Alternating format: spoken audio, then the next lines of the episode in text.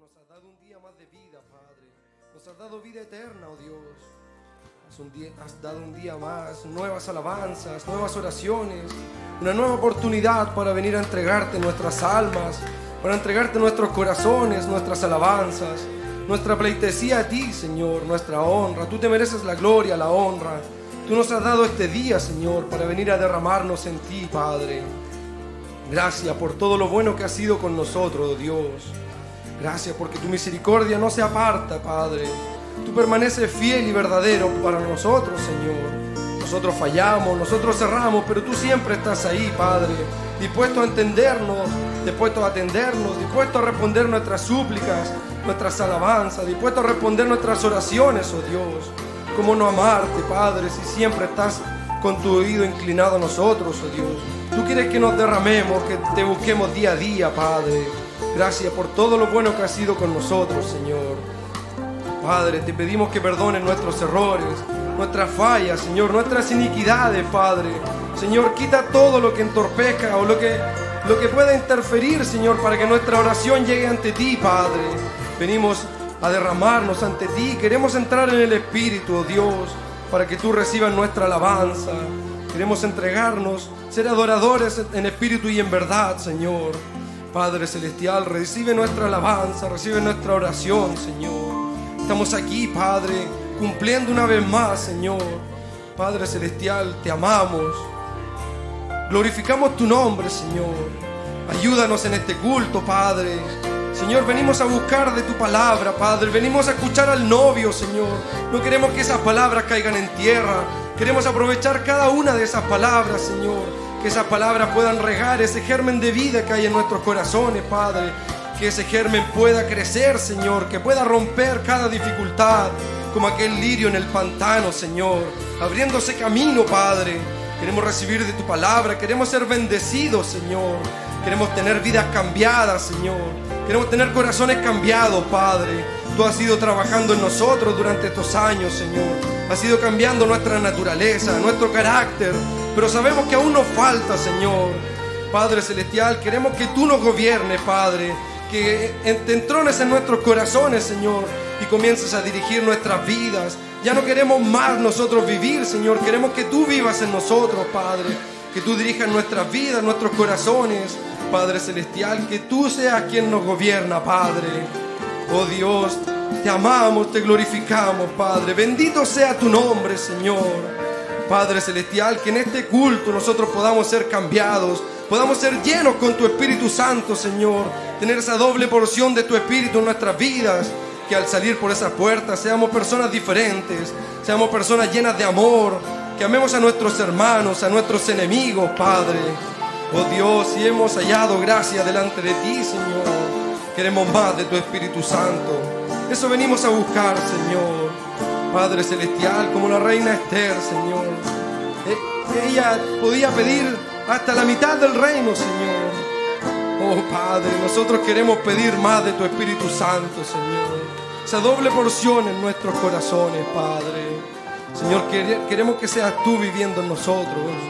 Padre Celestial, ayúdanos en este culto, Padre. Bendícenos, Señor. Dios, te entregamos este culto en tus manos, Padre. Toma el control de los músicos. Toma el control de cada persona que esté acá, Señor. Padre Celestial, bendice al predicador, ayúdalo, utilízalo, Señor. Que Él nos predique la palabra con toda la verdad como lo ha hecho, Señor. Que esa palabra penetre en nuestros corazones, Señor. Y ya podamos vivirla, Padre. Que baje de nuestras mentes, Señor. Esta vez tener el conocimiento, pero que baje de nuestras mentes a nuestros corazones para poder vivir, Padre. Señor, encomendamos una vez más este culto en tus manos para que tú tomes el control. Derrámate con tu Espíritu Santo, Dios. Te pedimos todo esto en el precioso nombre del Señor Jesucristo. Amén. Amén.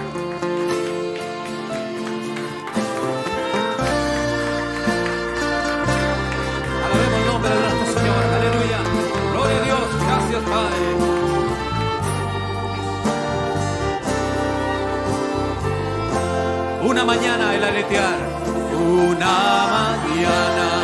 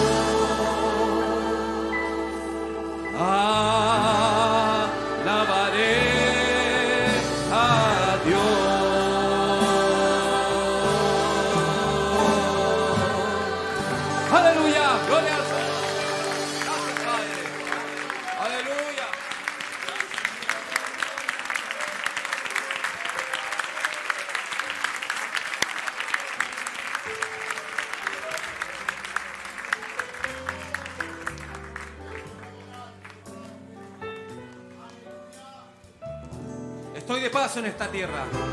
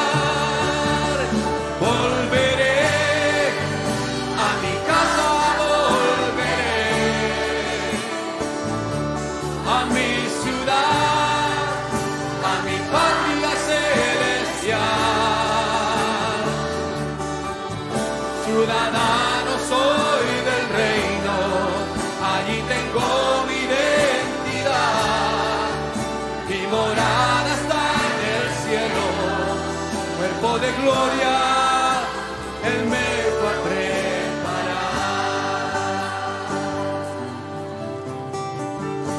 Soy de un linaje escogido. Gracias Señor, de nación santa sin igual. Un pueblo, un pueblo que Dios ha adquirido. sacerdocio vivo y real. No pertenezco a este mundo. Vengo de un reino celestial.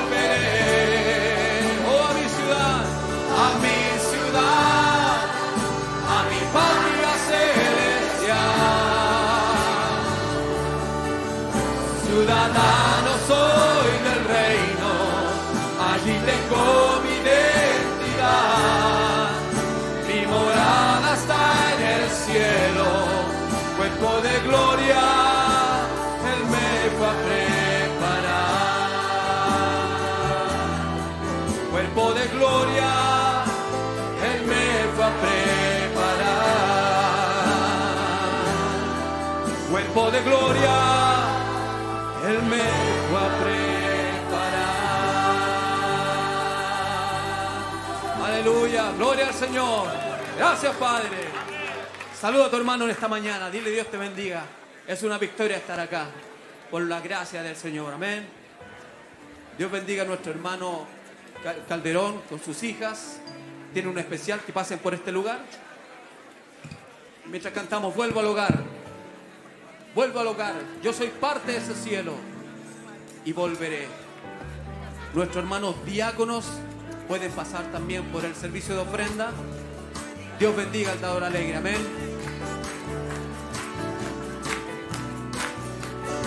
Aleluya.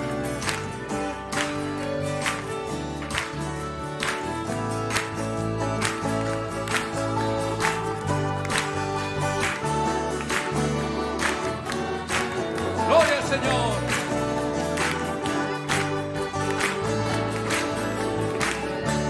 Vuelvo al hogar. Oh, vuelvo al hogar. Vuelvo al hogar.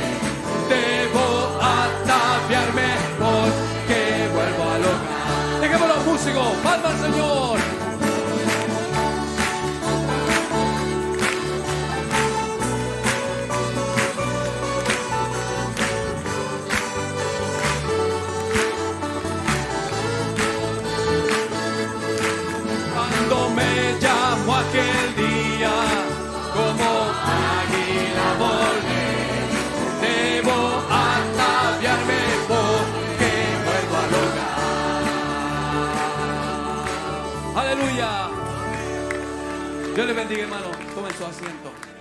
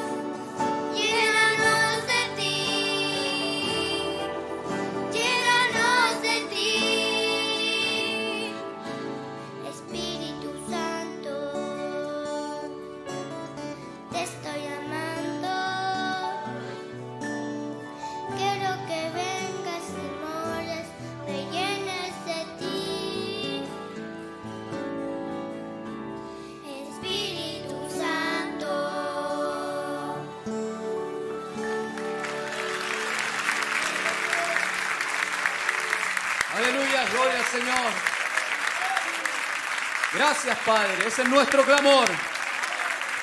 Que Él nos llene. Gloria al Señor. Dios bendiga a nuestra hermana Calderón Leiva. Pongámonos de pie.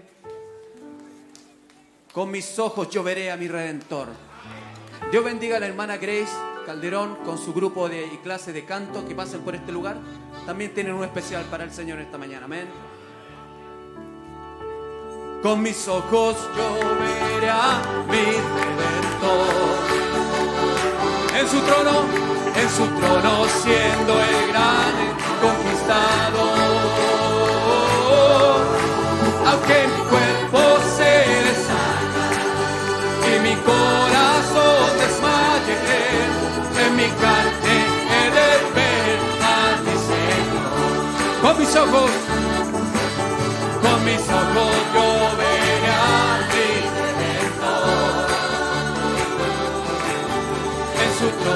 siendo el gran conquistador.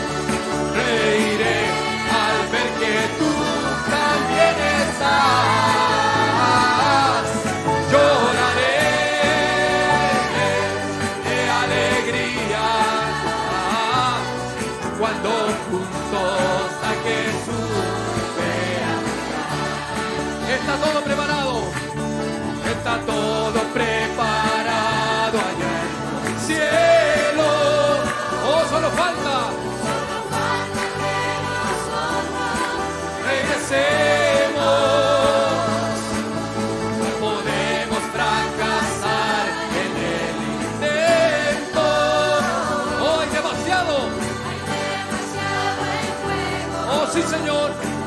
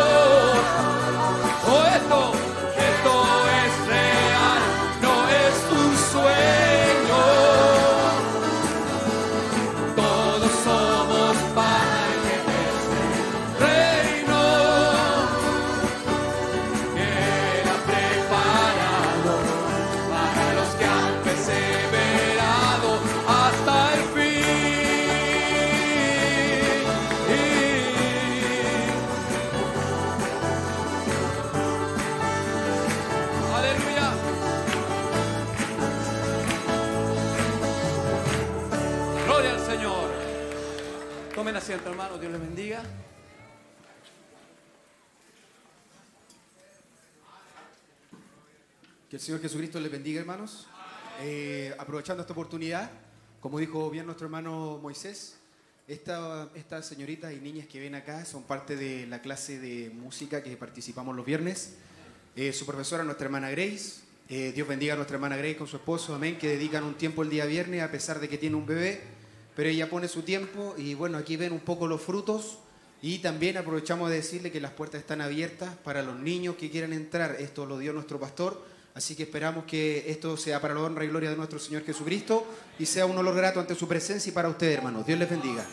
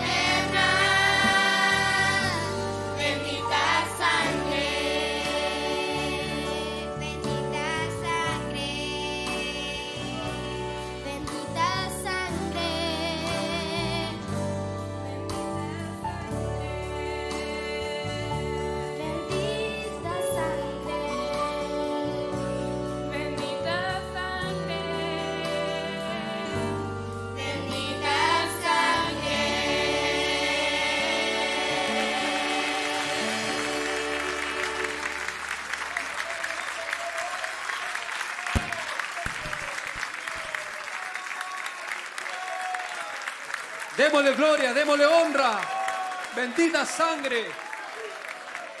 Solo por esa sangre estamos acá. Amén. Aleluya. Gloria al Señor. O manda otro Pentecostés. Estamos pidiendo un avivamiento. Amén. Estamos en esa expectativa. Un avivamiento a esta comunidad, como dijo ese hombre. Todos queremos eso. Amén. Aleluya. Dios bendiga a nuestro pastor mientras pasa por este lugar. Aleluya. Gracias, Señor.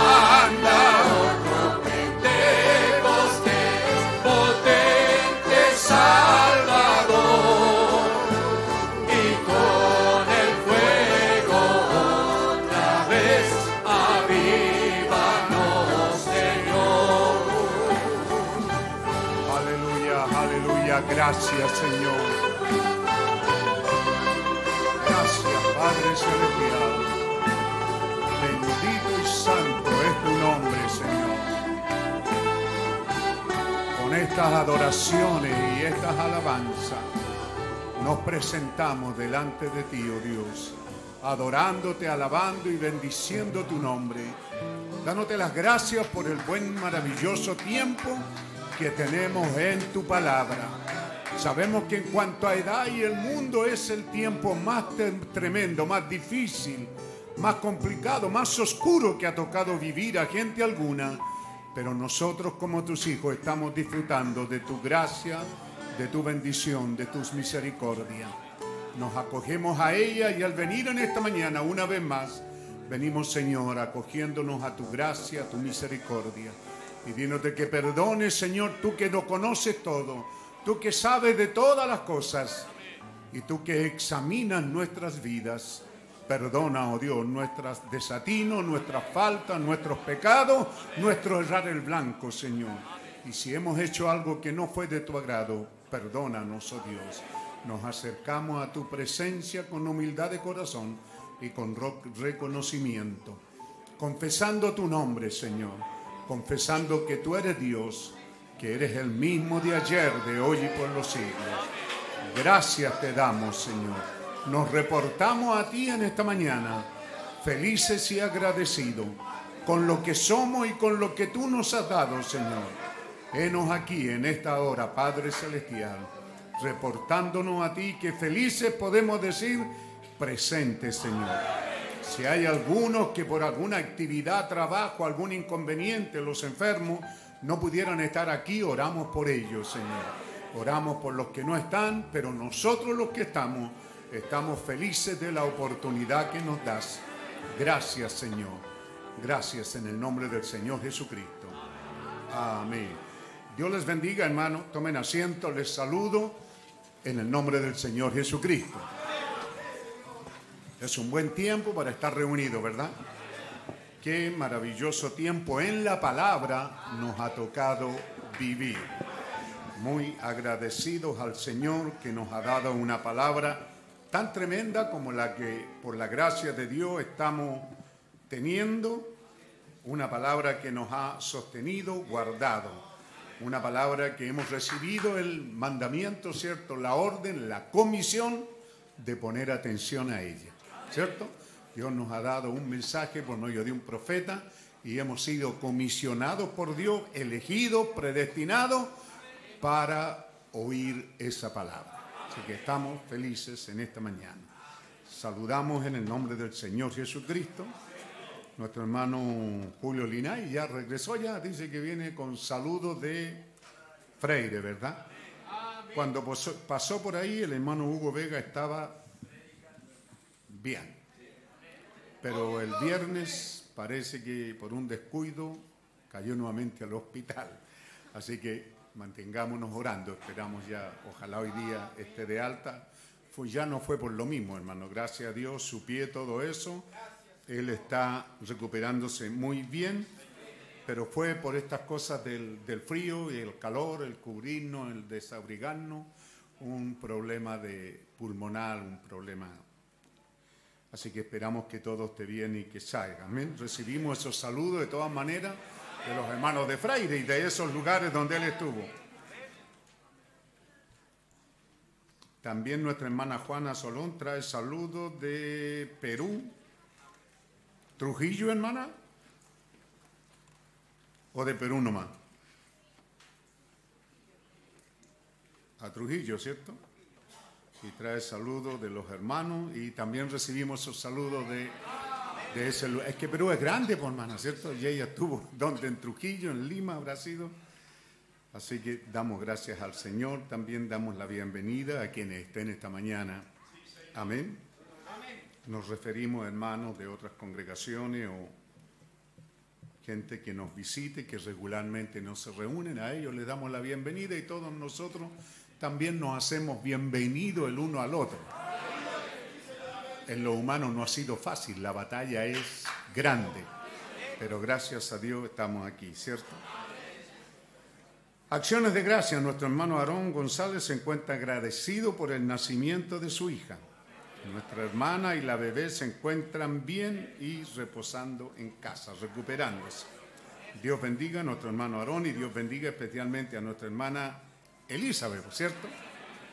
Nuestra hermana Jessica Cáceres también da las gracias al Señor Jesucristo, ya que Él ha contestado la oración y ha permitido que nuestro hermano Peter Cáceres se encuentre en casa recuperándose. Luego de que la pasó bastante mal, pero gracias a Dios está recuperándose, esto ya es buena noticia. A veces quedan allá y todavía, ¿verdad? Porque yo así creía, yo creí que cuando le decían lo dieron de alta, usted se iba para la casa, listo. ¿Ah? Pero no, pues hermano, e, e, esto de que se dan de alta es que se deshacen de usted del hospital. Lo mandan para la casa a ver si allá sobrevive. Pero eso de alta yo no tengo idea de dónde inventaron esa cosa, porque yo cuando fui dado de alta no estaba para nada de alta. Así que esperamos que nuestro hermano sí esté ya en un ambiente mejor, ¿cierto? Nuestro hermano Miguel Ángel Vadilla se encuentra agradecido por las decisiones que Dios le ha permitido tomar y porque Dios está obrando en favor de él en cuanto a la crisis de pánico. Amén. Dios bendiga a nuestro hermano. La familia Griot Patene también da gracias al Señor Jesucristo porque Dios ha sido en favor de nuestra hermana Melody, quien tuvo que ser eh, intervenida de apendicitis. Todo ha resultado bien y nuestra hermana se encuentra bien. Amén. De un rato para otro, ¿cierto? Esto yo ayer no lo sabía hasta hoy día en la mañana. ¿Te das cuenta? O sea, de un rato para otro hay cosas que pasan y qué bueno es saber que la oración, ¿cierto? De fe, obrando eficazmente, puede mucho. Qué bueno es saber, ¿verdad? Esas oraciones personales y también aquellos que pueden venir los miércoles. Este miércoles tuvimos una muy buena oración, una muy buena inspiración. Y la oración de los miércoles, usted sabe, fuimos enseñados, todo está, ¿cierto?, revelado en esta edad. Somos pueblo que todo lo que hacemos es por la revelación de Jesucristo obrando en nuestras vidas. Y él nos dice que está la oración secreta, la oración eh, solitaria, ¿verdad? Cuando usted mete la cabeza en el ropero, dice él, ¿cierto? Y esa es una oración secreta, ¿cierto? Está la oración cuando venimos a la iglesia, de rodillas en el altar, eh, la oración también individual, pero luego venimos a la oración congregacional, ¿cierto? Y los días miércoles tenemos aquí de siete y media a ocho y media, más o menos una hora de oración a quienes llegan. Son muy poquitos los que llegan a las siete y media, pero a las ocho y media generalmente ya hay muchos más sentados. A pesar de que llegan tarde, no doblan sus rodillas. ¿ah? Así que es importante que la oración es importante. Porque la oración congregacional es donde estamos orando por lo que nos toca a nosotros. Parte de lo que decíamos, ¿verdad, Señor? Avívanos, reavívanos, reanímanos, ¿cierto? Estamos viviendo en el avivamiento final que Dios nos ha dado por medio de un mensaje. Estamos en el avivamiento de la palabra. Pero necesitamos, ¿cierto que necesitamos ser reanimados a veces? Para eso venimos, para eso oramos, para eso es importante que usted haga el esfuerzo de venir a esas oraciones. Ven, nuestra hermana Elvira Cofré pide la oración porque está viajando a Ovalle. Creo que muchos saben, ella tiene allá a su familia, ¿verdad? A su mamá. Nuestra hermana Gloria Leiva también solicita la oración por nuestro hermano Jaime Leiva, que se encuentra en casa con problemas de salud. Y también recordar a nuestra hermana Ingrid, Kim y Priscila Sánchez por su recuperación. Eso es verdad, lo que teníamos. ¿Alguien más se acuerda de algún amigo que... ¿Mm? Que Dios bendiga entonces estas oraciones. También hay un grupo de 20 jóvenes, entre jóvenes y adolescentes. El grupo mayoritario es de niñas. Es más grande el grupo de niñas que están saliendo entonces el miércoles 18, como a las 23 horas, van a salir de noche. Bueno, son experiencias, yo también las hice. Uno hace muchas locuras cuando está joven y yo no me arrepiento de todas. Solo que cuando nos fuimos a Arica de noche, esa cosa sí dolió porque viajamos toda la noche, todo el día y toda la noche. Eso se hizo muy largo. ¿Ah? Es mejor viajar a Arica, salíamos en la mañana, todo el día, una noche y al otro día ya llegar en la tarde, pero dos noches viajando. Así que Dios bendiga a los jóvenes. Entonces, el miércoles para todos nosotros ah, es feriado. ¿Cierto? Es feriado aquí en Chile. ¿Mm? Y creo que hoy día está el Te Deum evangélico. ¿Alguien sabe eh, algo de, de este lenguaje latín?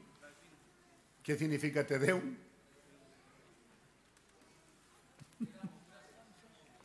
Ah, te damos gracias, ¿verdad? Te Deum. Hoy día es el Te Deum evangélico. Creo que no fue en la catedral.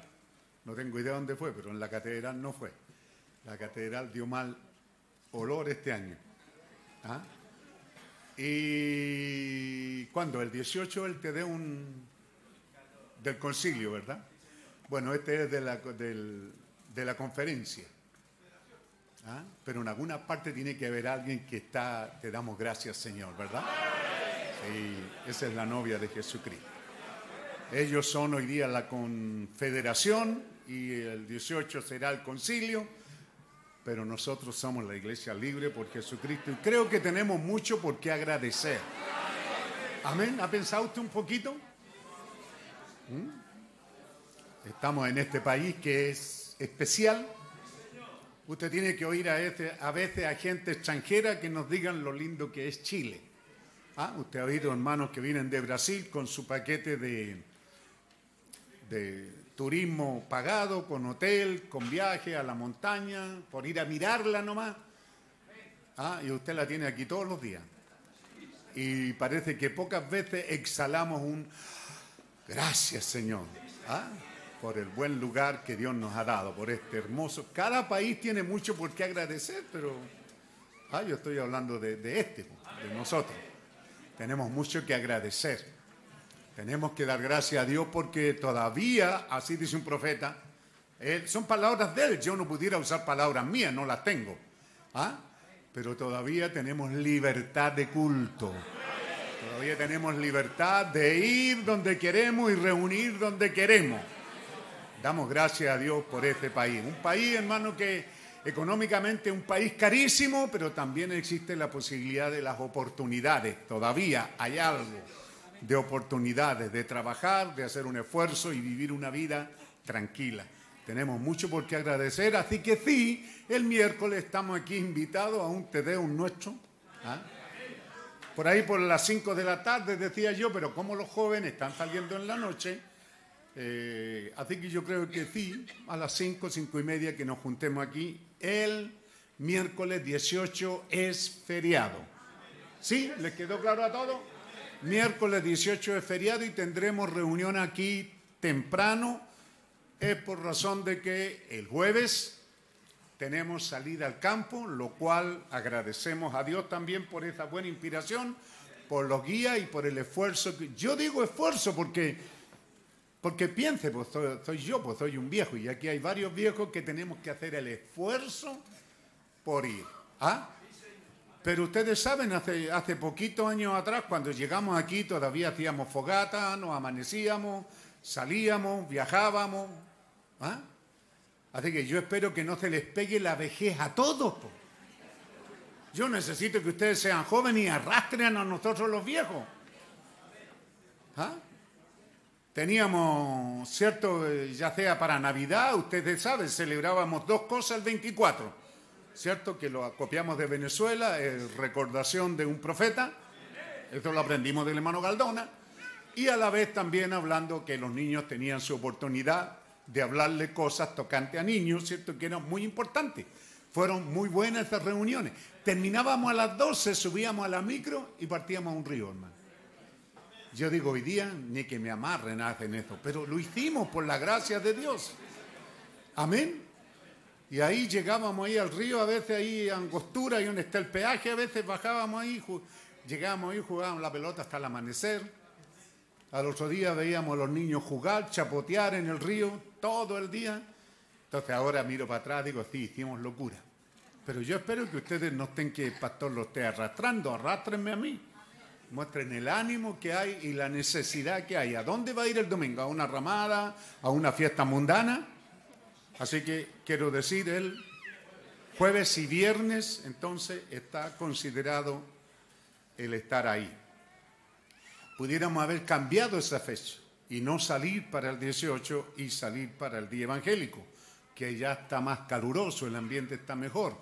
Pero ¿qué va a hacer usted en esta fecha, hermano? Mandarse cambiar cada uno a su lugar. Esperamos que en verdad esté poniendo atención al mensaje.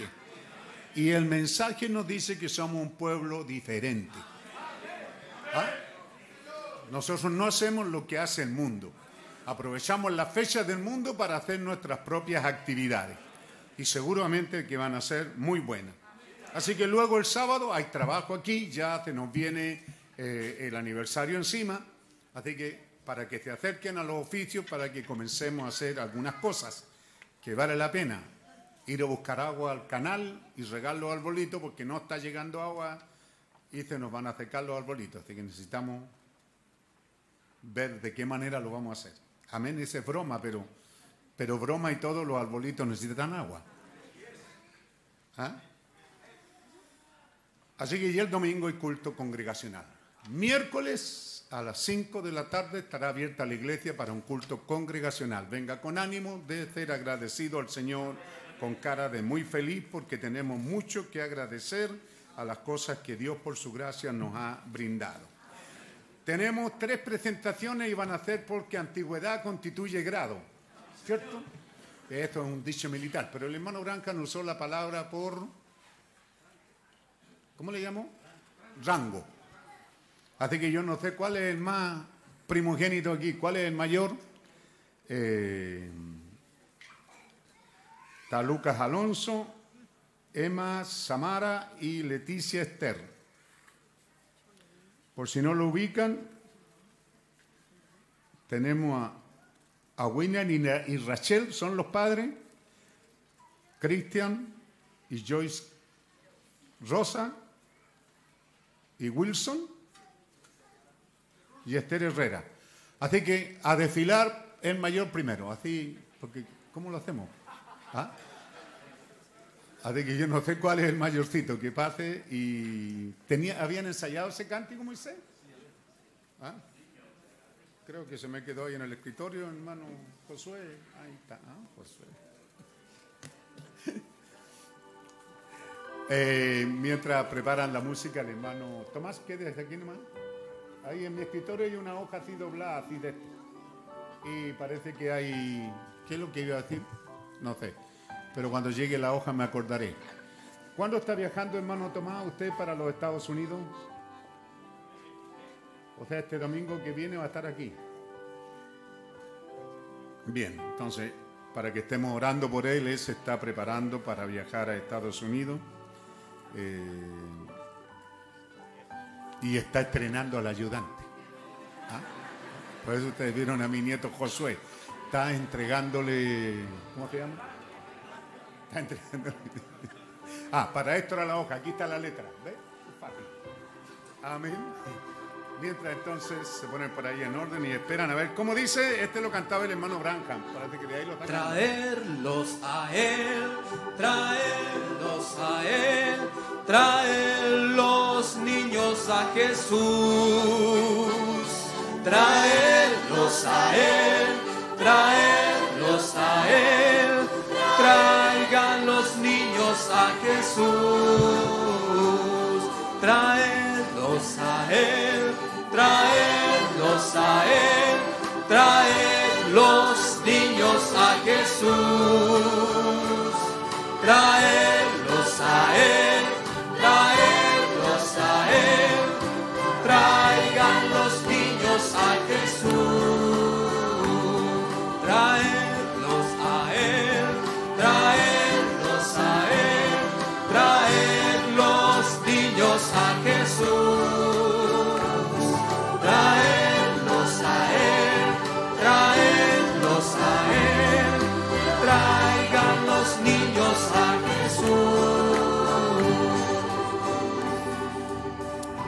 De Al Alex Senat Tomás, 1885.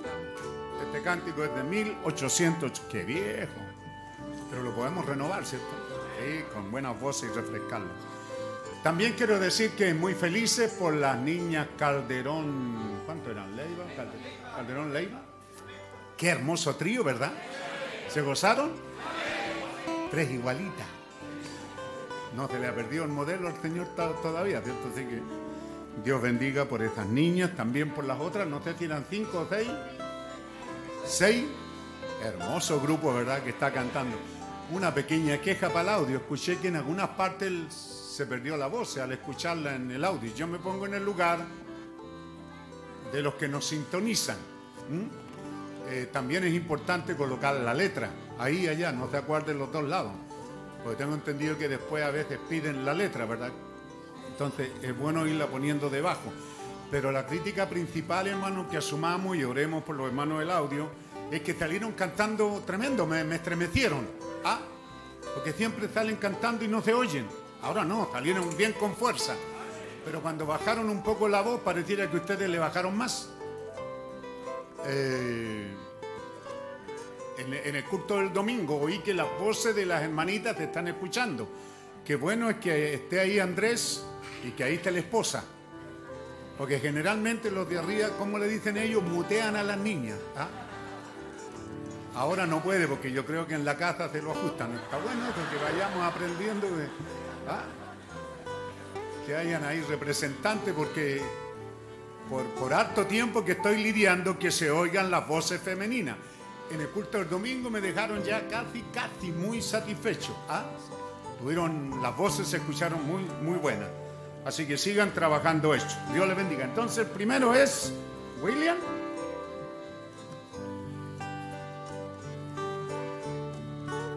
¿Dónde lo dejé?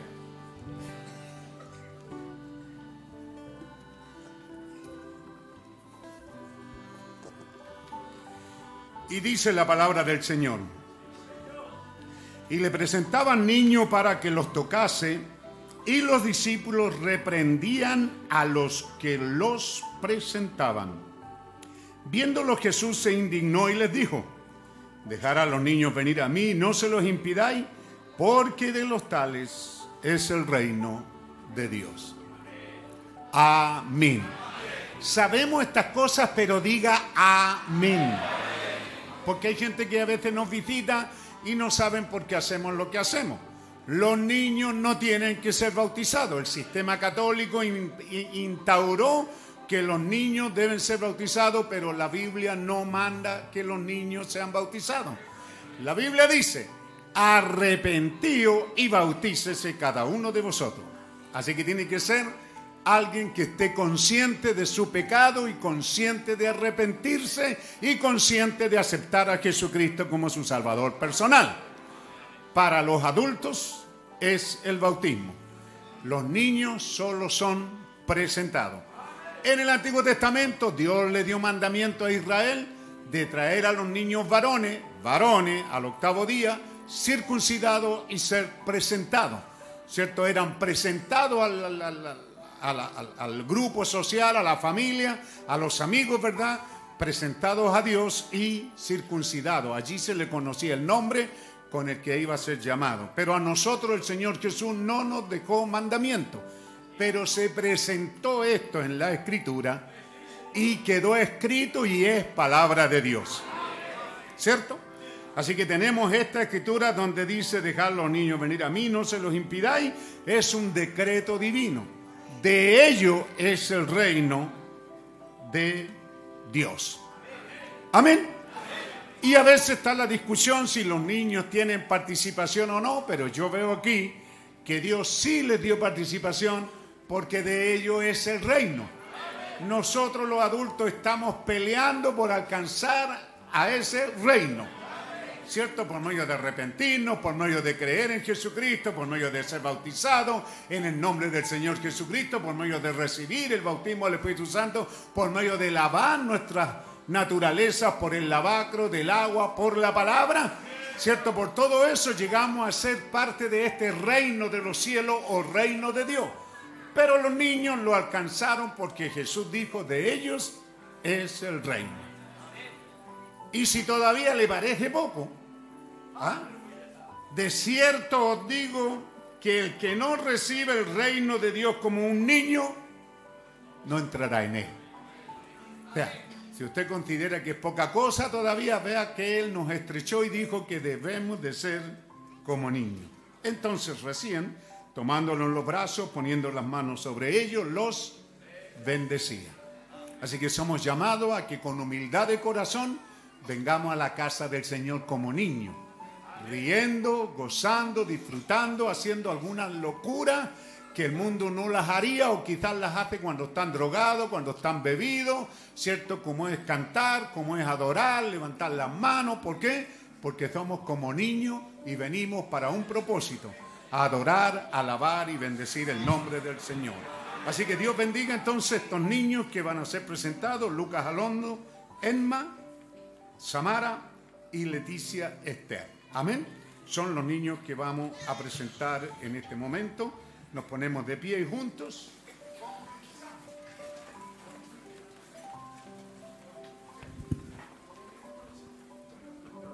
Dios te bendiga. Buen trabajo. Ah, qué bueno. Eso es lo importante, ¿verdad? Porque la criatura necesita comer y vestirse. Luca, ¿me dijiste? Luca. Padre Celestial, aquí está Luca, te lo presentamos, Señor y que viene a mí como el anciano aquí en la iglesia de los brazos de sus padres a los míos. Oramos por estos padres, Señor, son jóvenes llenos de ilusiones, de amor y de gracia. Bendícelos, Señor, que cumplan ese maravilloso deber de devolverte a ti, a Lucas, por medio de la enseñanza, dándole a esta madre sabiduría, gracia, fuerza, amor, para por sobre todas las cosas regresártelo a ti que podamos ver si hay un mañana. Siempre decimos que ya no hay un mañana, pero si lo hubiera, lo podamos ver crecer y el día de mañana también tomando una oportunidad, cantando, alabando, bendiciendo tu nombre, tocando algún instrumento o predicando tu palabra. Señor, Lucas allá en la Biblia fue alguien servicial y que llevó las maletas de Pablo. Pudiera ser, Señor, pero te lo presentamos. También oramos por este hombre, Señor, que le des trabajo, buen trabajo, fuerza, ánimo para ser el canal de provisión para la familia y que nunca nada le falte a Lucas. Pareciera raro, Señor, pero como tu siervo, yo no te pido que le des abundancia, porque la abundancia hace que se pongan soberbio y se descarríen, Señor. Es el medio que usa el diablo. Pero dale las cosas necesarias, Señor, para que este niño se críe, Señor, no soberbio, sino humilde y feliz Padre Celestial, que no le falte tampoco para que no haya una palabra de blasfemia y de reclamo y de queja. Señor, gracias te damos por estas cosas que tú derramas sobre tus hijos. Y ahora, Padre, te presentamos a Luca y te lo dedicamos. Señor, y te pedimos que el ángel guardador venga de su presencia y lo guarde de día y de noche. En los días críticos y difíciles de esta humanidad, el ángel esté tan cerca que pueda tocarle y aliviarlo. Oramos que por sobre todas las cosas guarde su alma, Señor. Así te lo pedimos, Padre. Te lo presentamos, te lo dedicamos y te pedimos que tú lo bendigas, Señor. Yo como el anciano aquí lo bendigo en el bendito nombre del Señor Jesucristo. Amén. Amén. Que así permanezca, pues tranquilito, ¿cierto? ¿Ah? ¿Algo, canción, alguna cosa? Adelante. Fiesta, Dios le bendiga, hermano. Tomen asiento. Es un buen tiempo y hemos aprendido que estos acontecimientos son importantes, ¿cierto? ¿Para cuántos lo fue? ¿Cuántos aquí se acuerdan cuando fueron papá por primera vez, cierto? Nos creíamos dueños del mundo, hermano. ¿Ah? Así que Dios bendiga a estos padres y disfrutemos del buen tiempo y de las acciones de gracia que ellos traen. Dios te bendiga, hermano. Dios les bendiga, hermanos. Estamos muy agradecidos con mi esposa del Señor Jesús, que ha sido tan bueno con nosotros ya que al principio tuvimos un proceso un poco difícil debido a un problema que tuvo mi esposa, por el cual el médico eh, optó por lo más sano que era eh, sacarlo antes. Eh, gracias a Dios, Lucas nació sano, por la gloria de Dios, sin ningún problema. Así que ahora queremos cantar una alabanza y dedicársela a nuestro Señor Jesucristo.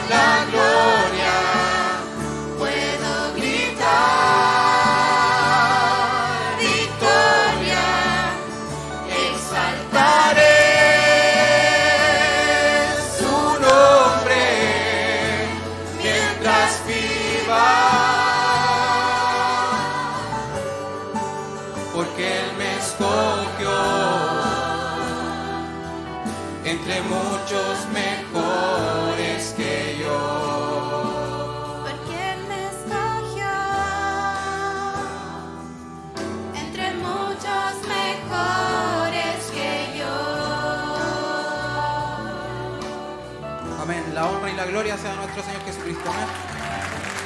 Amén. Gloria a Dios. Amén. Qué bueno es venir a esta fiesta. ¿Quién tenemos? Amén. Dios bendiga.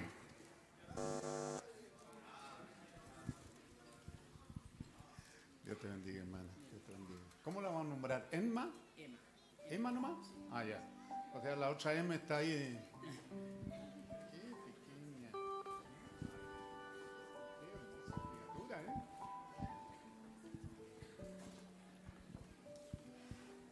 Qué hermosa criatura, ¿cierto? Ponemos de pie, seamos parte de ello, pues no. Le da gusto ver aquí niños que han nacido y han permanecido en medio de las duras batallas de la crianza, de la escuela, de la secundaria, de la universidad, de la dura vida y han permanecido. No le da gusto saber que usted es parte de ello, que su oración fue fundamental. Así que no se aleje, hermano, esto es parte del servicio. Emma, Padre Celestial, de los brazos de sus padres a los míos, la pequeña Emma, Señor, y de los míos a los tuyos. Te la presentamos, Señor, así la llamaremos y así será conocida entre nosotros. Una vez más, Padre amoroso de corazón sincero, con todo nuestro corazón oramos en beneficio de estos jóvenes padres. Que tú les bendigas, Señor, ellos están felices con el regalo, pero al entender a nuestra hermana la seriedad que ella debe de poner en la enseñanza, en la lectura de tu palabra, Señor, para que esta niña se críe y sea regresada de donde salió, de tu seno a tu gracia, Señor. Que así sea, Padre Santo. Oramos por ella, Señor, que le dé la sabiduría para instruirla en tu camino. También por este joven Padre, Señor, por ese buen trabajo, por esa buena salud, para que sea el canal de provisión y nada falte en el hogar. Orando, Señor, como lo hacemos de todo corazón, te agradecemos. El, ánimo en el hombre es aspirar a una buena economía, pero Señor, parece extraño. Aquí como tu siervo oramos, no pongas más, Señor, de lo que pudiéramos necesitar. El hombre tiene, tiende a descarriarse, a enfriarse, a ponerse muy pecaminoso, Señor. Así que oramos que dé lo que es justo, que podamos disfrutar y que esta niña pueda tener un buen tiempo y que nada falte mientras ella crece y se desarrolla, que ella ve, que ella pueda ver en el seno de la familia esta alegría, esta felicidad y este amoroso cuidado tuyo. Padre Santo, te la hemos presentado y ahora te la dedicamos, Señor, para ti, para que tú la recibas en tu seno y tu ángel guardador venga de tu presencia y la guarde en esta vida humana. Cuídala de todo mal, Señor. Y en medio de la vida en la que caminaremos, sé tú con ella, Señor, cuidándola y guardándola.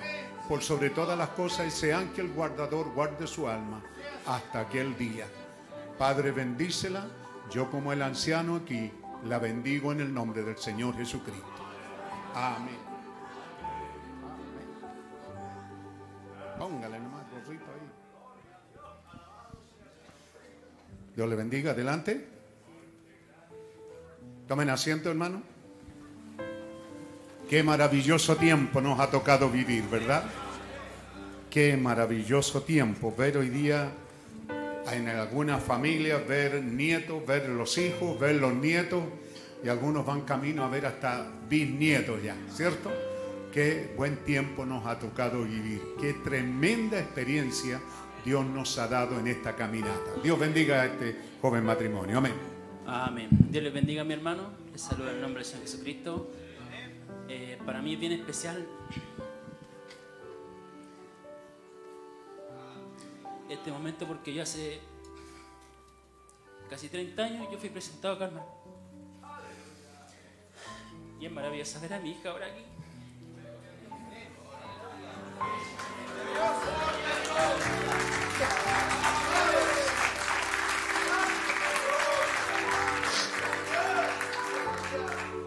Y como nos dijo el pastor, hemos pasado batallas. Eh, yo después de la universidad estuve esperando a mi hermosa esposa. Dios me ha dado una hermosa mujer como esposa. Y estén orando por nosotros, hermanos, para que Dios sea con nosotros, ayudándonos a criar. También por Billy, por Wilson, que también están criando. Y bueno, estén orando por lo que estamos criando, hermano. Que Dios les bendiga, mi hermano.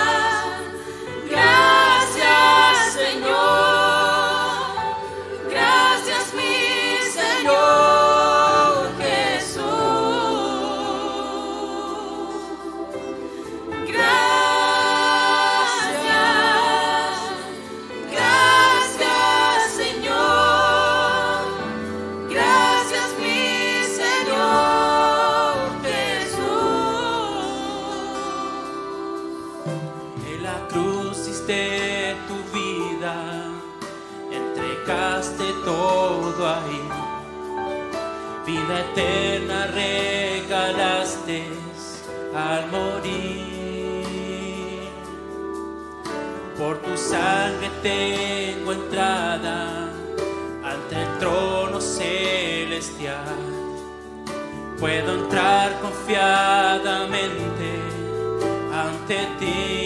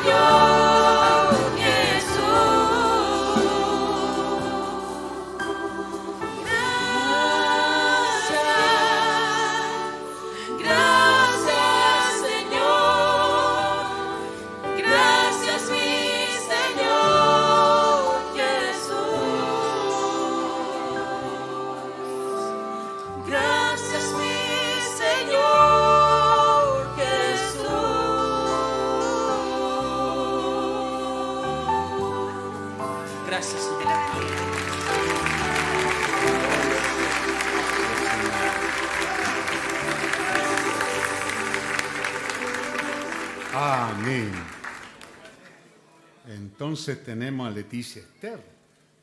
Amén. Gloria a Dios. ¿Cómo crece la familia? eh? Y crece a la iglesia, ¿cierto? Amén. Usted sabe que las estadísticas dicen que de aquí a unos años esperamos no estar, pero este país va a ser muy viejo. ¿ah? Porque en general, ¿cierto? Los chilenos aprendieron, y esto cayó entre los evangélicos también, esa cosa americana de tener tres hijos, de ahí bajaron a dos, a uno. ¿ah? Y entonces hay más viejos que... Y así también hay iglesias. Hay iglesias, ¿cierto? Que al, eh, al declararse en guerra contra la juventud, eh, la juventud se ha ido. Al, ¿cierto? No tenerles alimento espiritual en su debido tiempo. eh, y así van quedándose ancianos nomás. Así que bueno saber que esta iglesia tiene una buena renovación, ¿cierto? Amén. Gloria al Señor. Dios bendiga entonces este matrimonio. ¿A quién viene a representar? Durmiendo también. Uy, ay, ay. Oramos, hermanos, ponemos de pie juntos. Señor, mira este matrimonio, Señor, de muchachos nacidos en esta bendita área del Evangelio. Señor, tú les permitiste crecer entre nosotros, desarrollarse y disfrutar de todos tus beneficios de niños, adolescentes, jóvenes y hoy día tener una buena vida amorosa, familiar y matrimonial. Ponemos sobre tu altar esas cosas, Padre, y oramos por este joven matrimonio que traen de los brazos de, de su brazo a los míos como un ministro del Evangelio para presentarte a ti, Padre Santo, a la pequeña Leticia Esther. Soberano Señor, oramos por esta madre con esa sabiduría y ese amor para criarla para ti, Señor. Oramos por este Padre también con fuerza, con ánimo, sabiduría, energía, ánimo, para cada mañana levantarse e ir en busca del pan y de las cosas necesarias. Padre, en este día difícil que vivimos, Señor, que ellos puedan criarla para ti y puedan disfrutar, como dijo el gran sabio Salomón en el libro de Eclesiastés, que puedan disfrutar de su vida y del pan que tú les das, Señor. Que no haya necedad en ello en hacer mal uso lo que tú les das, sino hagan un buen uso y puedan gozar de la vida aquí en la tierra, Señor. De las ganancias, de ese sueldo que tú les das, Señor. Padre Celestial, que nada falte a esta criatura. Oramos por estos padres que los mantenga así sanos y vigorosos, Señor. Y ahora, Padre Santo, de los brazos de sus padres a los míos y de los míos a los tuyos, te la hemos presentado y ahora te pedimos bendícela, Señor. Recíbela en tu seno y que el ángel guardador venga y la guarde, la cuide de día y de noche. En este día malo en el que vivimos, Señor, oramos que tú estés siempre presente, Padre. Que la fe nunca decaiga en estos padres para creer así, Señor.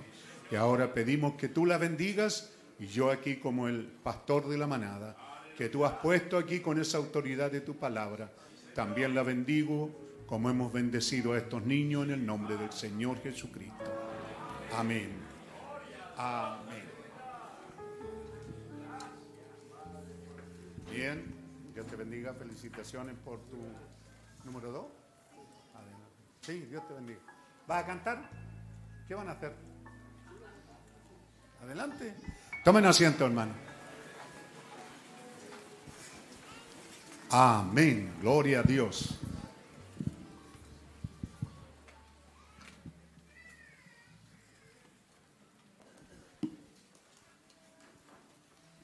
Conversamos con los pastores, ¿verdad? Si hacemos un buen trabajo de padre, la iglesia se mantendrá en crecimiento desde adentro, ¿cierto? Amén. Desde adentro con niños que aquí nacen, crecen y los traemos al Señor. Porque si hacemos un esfuerzo en el campo evangelístico por traer a otros, ¿cierto? ¿De qué nos serviría traer a otro y perder los nuestros? ¿Eh?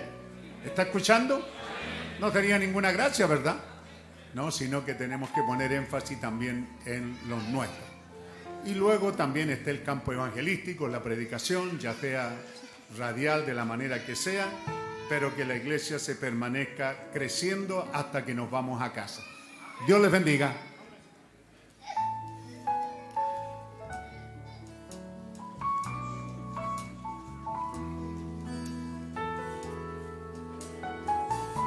Hay un micrófono que no le pasa nada a esta criatura.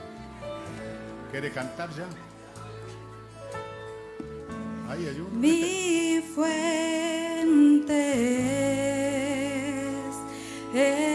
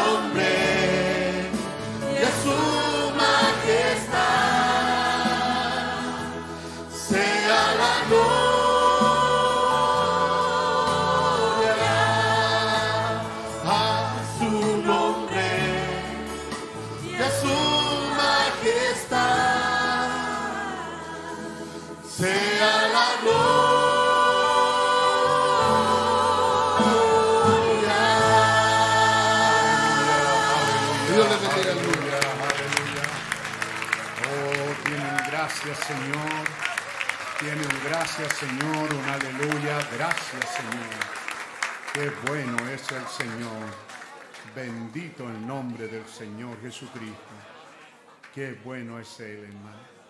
Gracias damos por todas las cosas que Él, en su grande amor y misericordia, Él nos ha concedido. Señor Jesús, tú eres mi pastor. ¿Los niños van a salir a la escuela dominical? ¿No me han dicho nada los profes ahí? ¿Sí? Dios bendiga a los niños entonces. Pueden salir.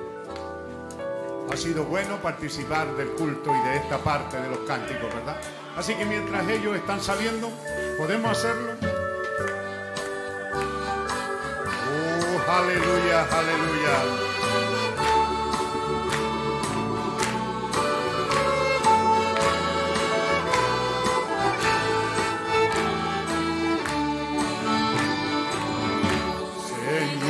Jesús, mi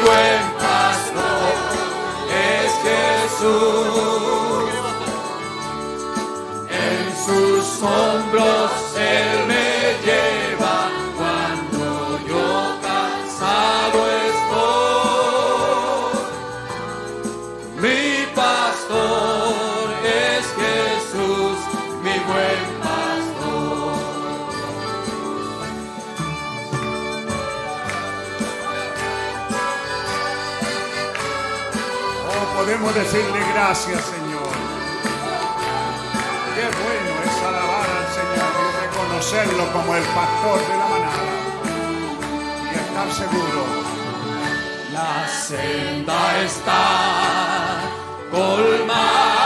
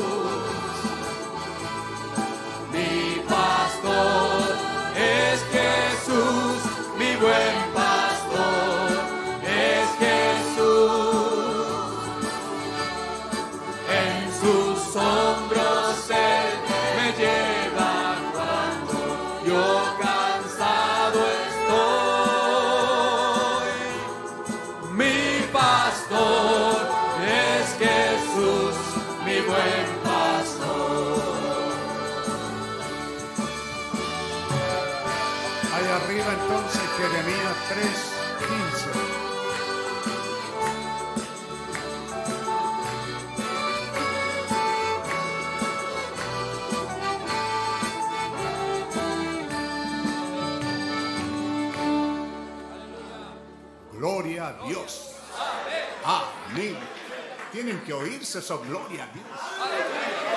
Me, refiero, después que usted canta algo como esto, no, no siente algo. Gloria a Dios. No tiene por qué el, el- guía aquí sacarle esto, gloria a Dios, porque tiene que salirle. ¿Ah?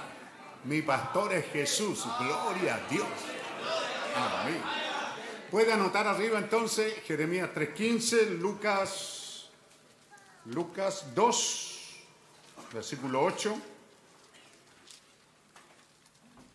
Y Juan 10, 11. Y Juan 6, 37.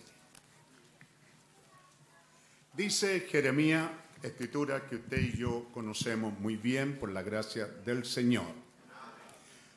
Dice así la palabra del Señor en el bendito nombre del Señor Jesucristo. Y os daré pastores según mi corazón, que os apacienten con ciencia y con inteligencia. Amén. Es una promesa. Así que si usted está ahí medio desconforme, solo reclame la promesa. ¿Cierto? Solo que la promesa, usted la puede ver, está ahí sellada, bien sellada, ¿verdad? Y os daré pastores según, dice él, Jehová, Dios Todopoderoso, según mi corazón.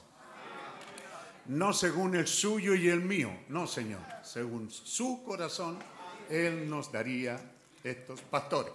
¿Y la otra cita cuál es? Lucas. Había pastores en la misma región que velaban y guardaban las vigilias de la noche sobre su rebaño. Vamos, vamos avanzando. Y aquí se les presentó un ángel del Señor y la gloria del Señor los rodeó de resplandor y tuvieron gran temor. Ahora, antes de continuar ahí, ponga atención a la gramática. Y aquí se les presentó un ángel, no está con mayúscula, no es la presencia de Dios, ¿cierto? No es, cuando se refiere a Dios como el ángel de Jehová, lleva una A mayúscula. He aquí se les presentó un ángel del Señor y la gloria del Señor los rodeó de resplandor y tuvieron gran temor. Y dice, pero el ángel les dijo, no temáis, porque aquí os doy nuevas de gran gozo que será para todo el pueblo, que os ha nacido hoy en la ciudad de David un Salvador, que es Cristo, el Mesías, el ungido, Cristo, el Señor. Esto os será de señal. Hallaréis al niño envuelto en pañales, acostado en un pesebre. Y esto es otra cosa, y repentinamente apareció con el ángel una multitud de las huestes celestiales que alababan a Dios y decían, Gloria a Dios en las alturas y en la tierra paz, buena voluntad para con los hombres. Qué mensaje, ¿verdad? Gloria a Dios arriba y aquí abajo, este es un mensaje de paz y de buena voluntad de parte de Dios para con los hombres. Vamos, otro poco más. Sucedió que cuando los ángeles se fueron de ellos al cielo, los pastores se dijeron unos a otros, pasemos pues hasta Belén y veamos esto que ha sucedido y que el Señor nos ha manifestado.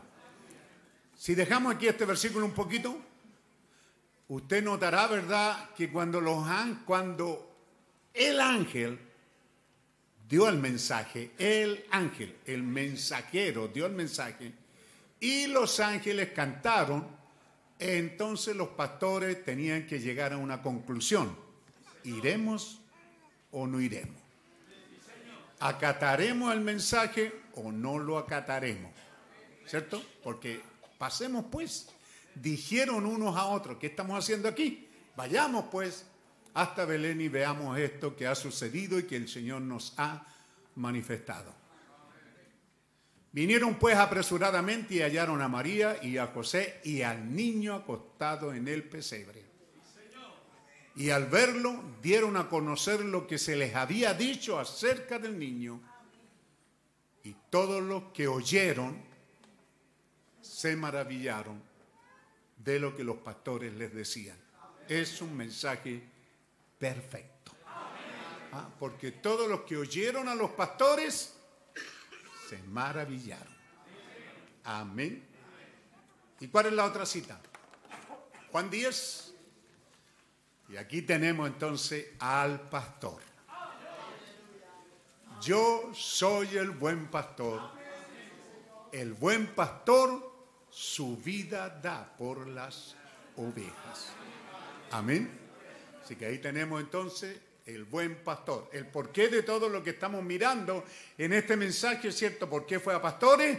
¿Cierto? Porque los pastores conocen de oveja y de cordero y los pastores tenían que ir a certificar que había nacido un cordero, una oveja, cordero y que era el pastor que Dios nos había asignado. Este tremendo mensaje de que estaba en la tierra el pastor que Dios nos había asignado según su corazón, tenía que ser dado a conocer por medio de un ángel a los pastores. Amén. Amén. ¿Cuál es la otra cita? Juan 6, ¿verdad? Pareciera nada que ver, pero mire la importancia de Juan 6. Todo lo que el Padre me da, vendrá a mí. Y el que a mí viene, no le echo fuera. Amén. Creo que ahí tenemos en el, no sé si es 44, hermanos, si avance un poquito. Ninguno puede venir a mí si el Padre que me envió no le trajere, y yo le resucitaré en el día postrero. 45. Escrito está en los profetas y serán todos, Isaías dice, todos tus hijos enseñados por Dios. Así que todo aquel que oyó al Padre y aprendió de él, viene a mí, dice Jesús. Dios bendiga esta lectura de su palabra y Dios nos bendiga con una partecita más de lo que estaremos avanzando tocante a este mensaje, porque fue a pastores. Dios le bendiga. Tomen asiento, hermano. Y como la hora se nos ha pasado, ahora, me gustan estas palabras aquí. Para los que quieran seguirlo, estoy en el párrafo 84. Ahí vamos a retomar.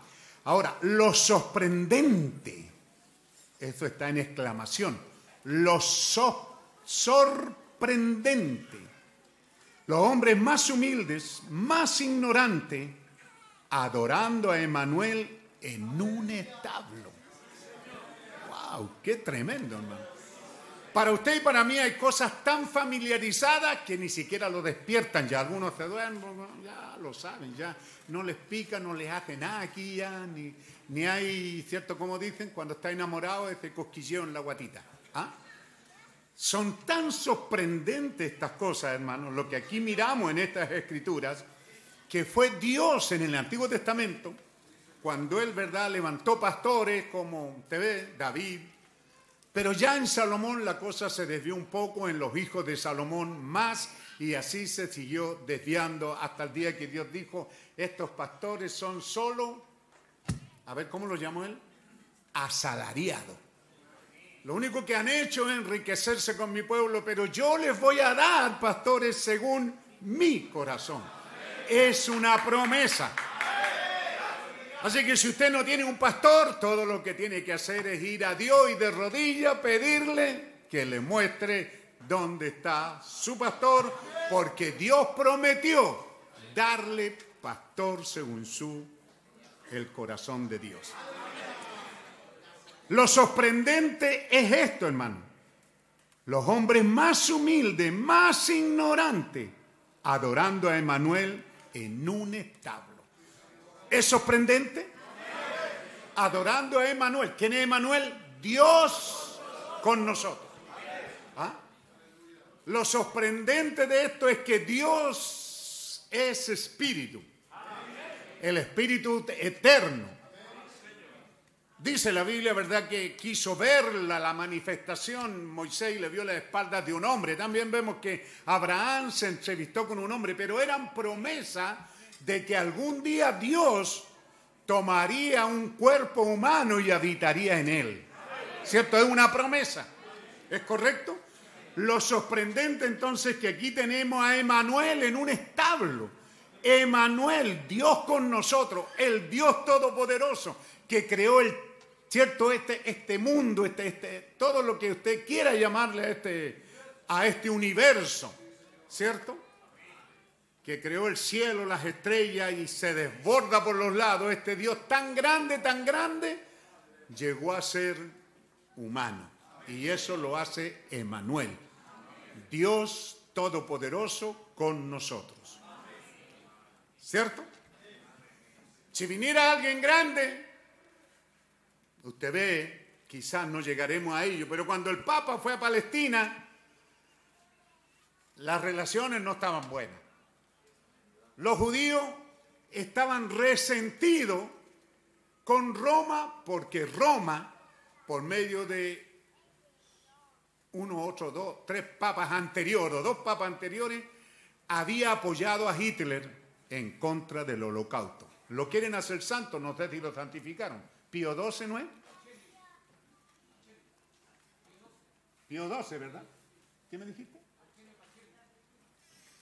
¿Mm?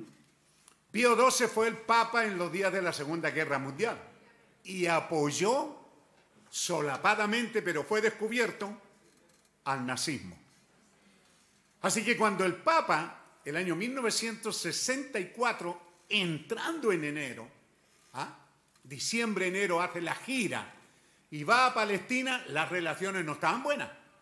¿Ah? Por eso que el Papa fue como turista, pero extrañamente lo recibieron como al Mesías. Fue extraño lo que pasó.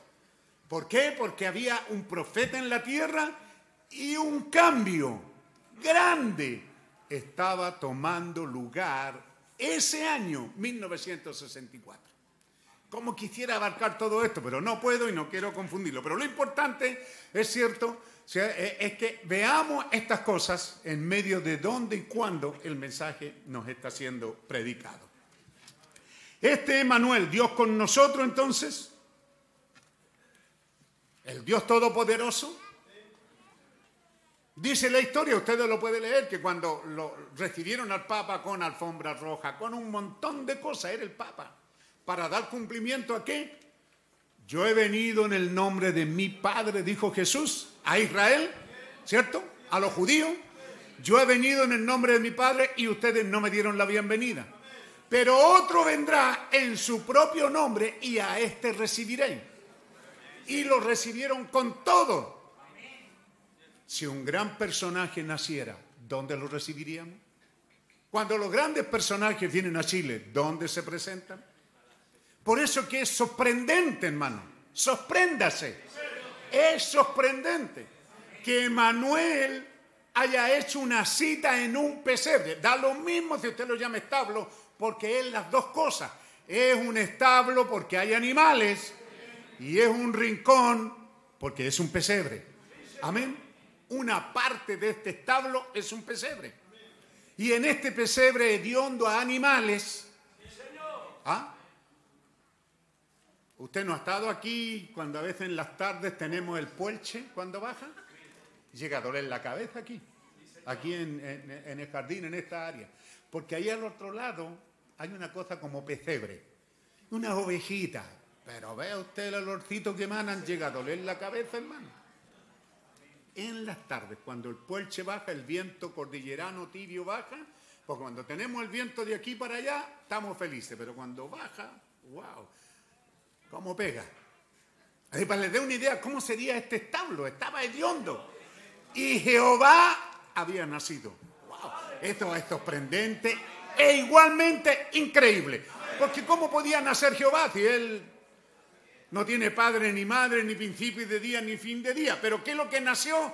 La casa donde Jehová habitaría en medio de nosotros. Y este gran evento toma lugar en un pesebre y los principales invitados son pastores de ovejas. Amén. Es sorprendente, por eso que digo, si quisiéramos ir paso por paso, y aquí estaban unos pastores humildes en un establo adorando a Emanuel, Dios mismo hecho carne, acostado en ese establo. Piense usted en ello, estos pastores humildes, ignorantes, adorando a Emanuel en un establo. Eso es lo más sorprendente. ¿No hay nadie que se sorprenda aquí? Que hay algunos que lo saben, dicen, ah, yo ya me lo sé, hermano. Todavía es sorprendente. ¿Ah? ¿Cómo no? Era algo nuevo, que nunca ha oído esto. Debería de, uh, qué tremendo. ¿Ah? Entonces, ¿qué tenemos aquí? Dice. Ellos habían estado predicando, fueron vindicados, ellos estaban allá afuera glorificando a Dios con el mensaje más increíble. Estos pastores estaban glorificando a Dios con el mensaje más increíble de un ángel. Pastores glorificando a Dios como consecuencia de que habían oído un mensaje sorprendente, increíble. ¿Cuál era esto? Que un ángel del cielo, un ángel, ¿cierto? Vino y les dijo, ha nacido en la ciudad. Y ellos estaban glorificando a Dios porque habían oído el mensaje. Note que esto está unido a eso. Ahora compare eso con el día de hoy. Solo deténganse un minuto, piensen. Hombres allá afuera adorando a Dios y alabándole a Él por lo que ellos habían visto, lo que ellos habían oído, lo que ellos sabían que era la verdad, con el mensaje que era increíble. Amén. Bendito Dios, ¿verdad? Entonces Dios tiene que tener en línea las cosas, tiene que tener en línea un mensajero y tiene que tener en línea que alguien, pastores, oirán al mensajero y estos pastores correrán con el mensaje. Pero hago un paréntesis ahí, por favor. No es como nosotros pudiéramos pensar. La manera humana es pensar, estos pastores corren y todo el mundo lo escucha. No es verdad, nadie los escuchó. Ellos predicaron por dos años. ¿eh? Que ellos habían oído a un ángel que ellos oyeron un mensaje, que oyeron un coro de ángeles y que fueron a Belén y que certificaron y comprobaron y lo tocaron y lo tuvieron en brazos al Mesías. Dos años. Cuando dos años después llegan los, los magos, ¿verdad? Estos astrónomos, astrónomos, astrólogos, ¿verdad? Llegan diciendo, ¿dónde está todo Israel no había oído el mensaje de los pastores. Qué tremendo. Entonces uno dice, tan potentoso, tan tremendo mensaje, y el mundo nada sabía de ello, dos años después. No hay duda que ellos pasaron en muchos mensajes, está dramatizado por el mensaje de la hora. ¿Cuántas veces estos pastores pasaron por las catedrales y ahí en las catedrales estaba el obispo diciendo, estamos en el tiempo en que el Mesías vendrá y dejamos esta puertecita aquí arriba y aquí tenemos todas las vírgenes del obispo, de esto y esto otro, las hijas de ellos, ¿Ah? que han sido enseñadas porque el ángel va a venir ¿Ah? a mí, así decían los obispos. Va a venir a mí, me va a decir, santo obispo, aquí estoy voy a elegir una virgen para nacer. Ellos tenían un cuadro extraño. Amén. Y eso no cambia. La gente siempre tiene un cuadro aquí y Dios le encanta pasar por encima de lo que la gente piensa.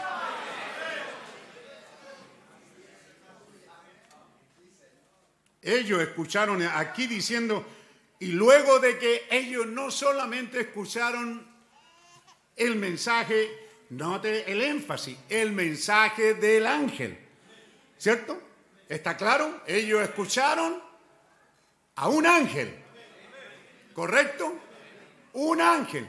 Luego de oír el mensaje, un coro celestial.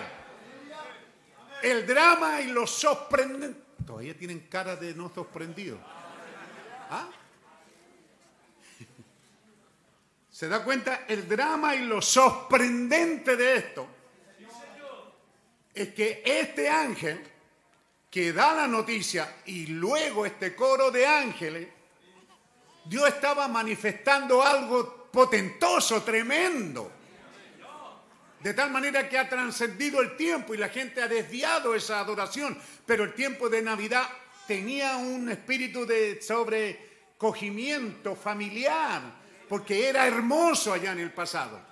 Dios bendijo ese día, a pesar de que un día pagano, fue creado equivocadamente, pero aún así un profeta vino para decir que el espíritu de Navidad era un espíritu muy bueno, donde las familias se reunían. ¿Por qué? Las se reunían a pensar, el Hijo de Dios nació en una fecha.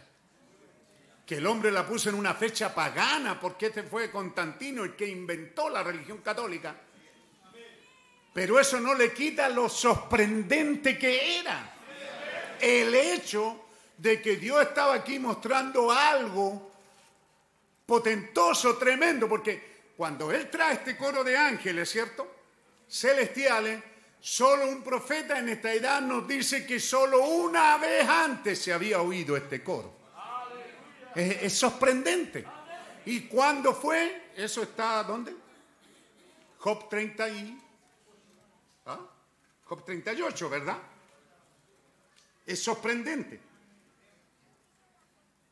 Job 38, 7.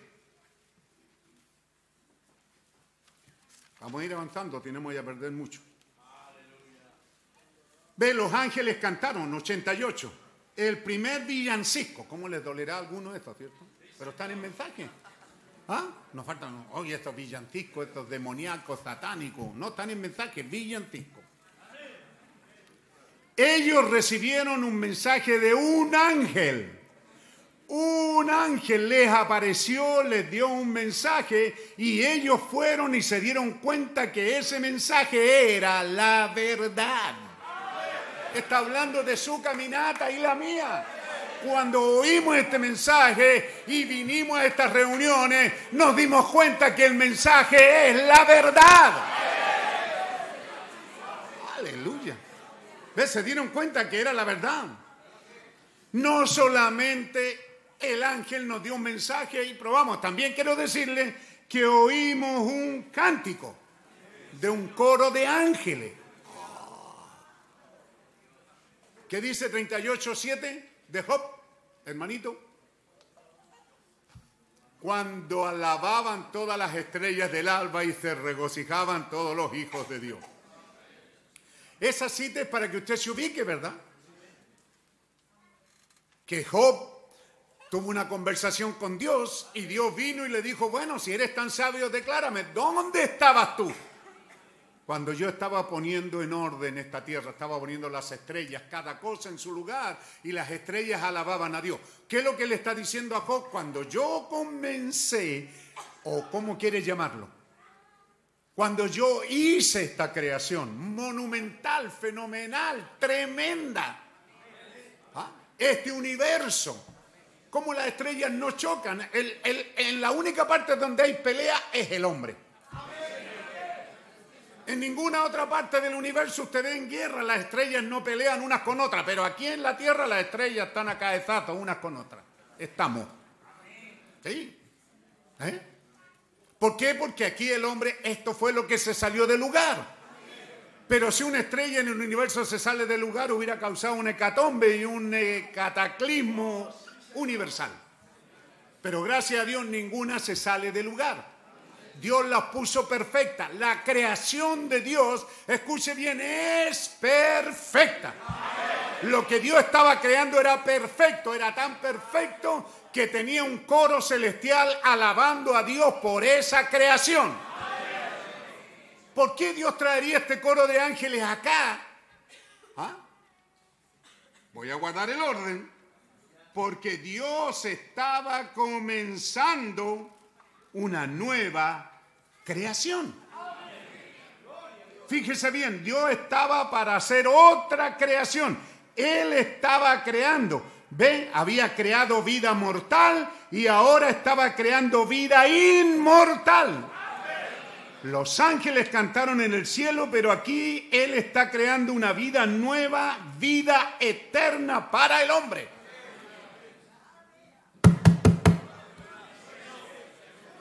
Hay algunos que no están aquí. Y deberíamos. Yo soy un pastor puesto por Jesucristo y no estoy aquí para predicar lo que se me ocurre, estoy aquí para predicarles el mensaje y hacerlos que vuelvan sus ojos al mensaje. Amén. Fíjense, él estaba para hacer una creación nueva, él hizo. El coro de ángeles vino cuando él creó esta vida mortal que se puede destruir. ¿Cierto? La hizo de tal manera que eh, esto está compuesto de átomos. ¿Cierto? Pero hay ciertas cosas que pueden separar los átomos. Si yo rajo la hoja, no separo los átomos. Pero si le prendo fuego, esos átomos se... Sí, pero se separa el uno del otro. Y dejan de ese papel y se transforman en gases, humo y ceniza. ¿Cierto? O sea, regresan de átomo a ceniza, a gases. ¿Es correcto? si esto que Dios creó pasara eso, así es como sucedería, porque es una vida, ¿qué decimos? Mortal, natural. Pero el coro de ángeles estaba anunciándole a los pastores que Dios estaba comenzando una nueva creación, una creación eterna.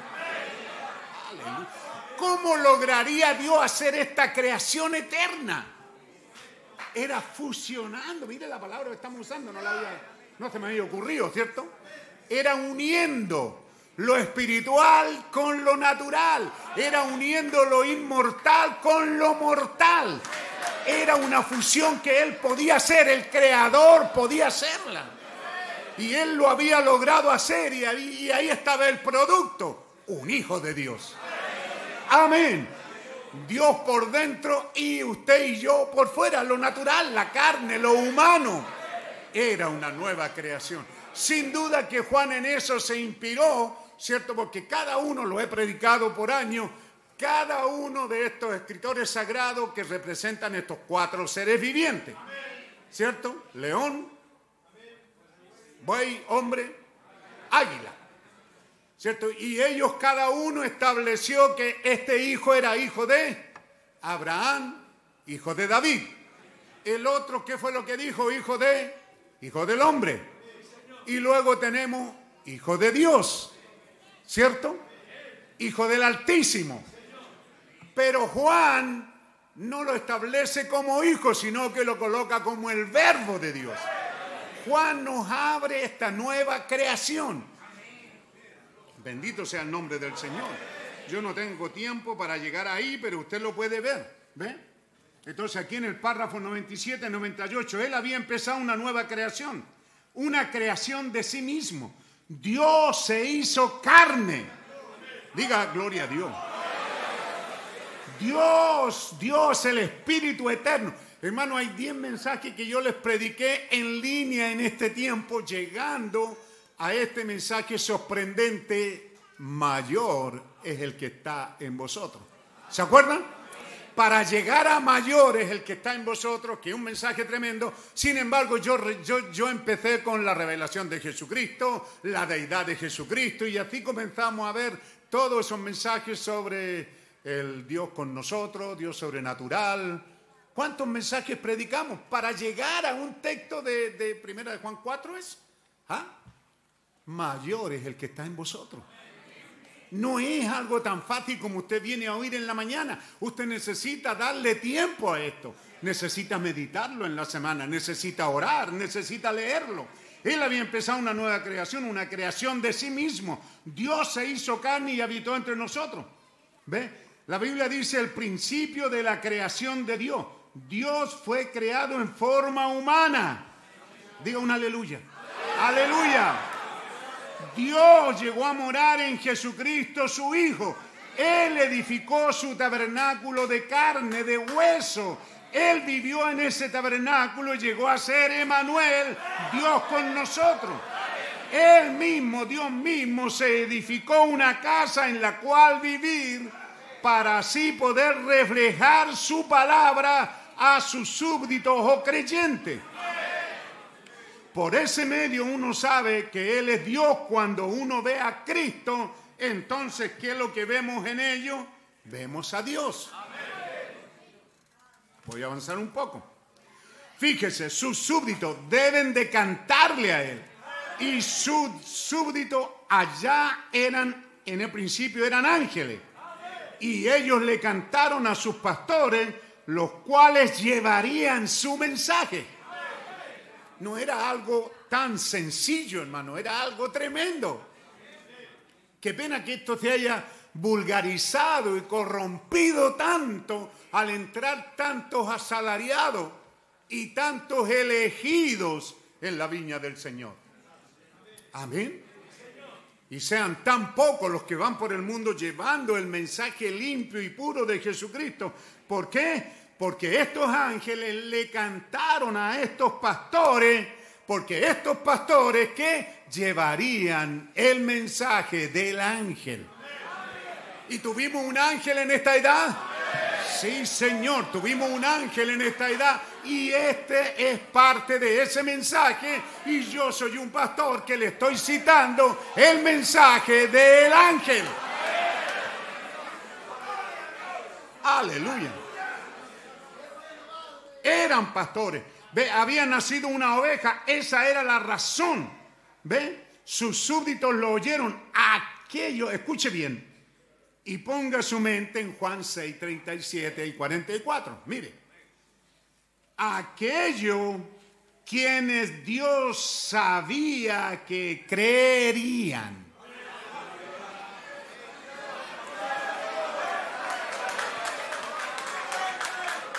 Va a perdonar esta palabra humana, pero para despertar a los dormilones, a los carnales en esta mañana. Hermano, Dios, Dios no iba a cometer errores. ¿Ah? ¿Cree usted que Dios iba a hacer el ridículo? ¿Ah? Oh, hermano, Dios, Dios, Dios, como dijo por ahí un hermano amigo mío, ¿verdad? Hay gente que cree que se le vino el acontecimiento, Jesús nació en un pesebre, wow, ¿y qué dijo?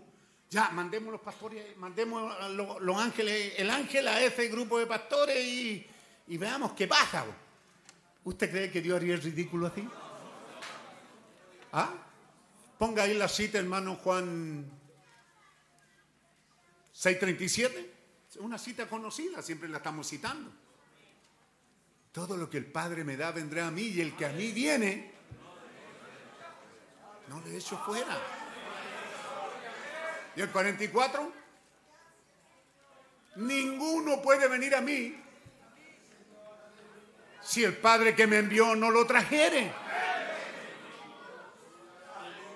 Así que cuando Dios tomó cuidado en su creación a través de siglos y edades, y cuando llegó el día señalado en que el Mesías nació en el pesebre, en que Emanuel estaba en el pesebre, Dios tenía a ciertos pastores que creerían allá arriba. Quizá había pastores por muchos lugares, pero estos pastores le creerían. No se iban a quedar mirando ahí embobados diciendo, oye, ¿qué pasó? ¿Te imaginaste? ¿Habrá sucedido? No, quizás que fue. No, ellos creyeron, ellos vieron, oyeron la voz y creyeron. Amén creyeron al mensaje del ángel y creyeron al cántico de los ángeles que hay paz en la tierra. Hay una anunciación de un, de un tratado nuevo. Hay un pacto nuevo en la tierra, Dios viniendo en paz para con los hombres, haciendo la paz con los hombres. Era, era, era algo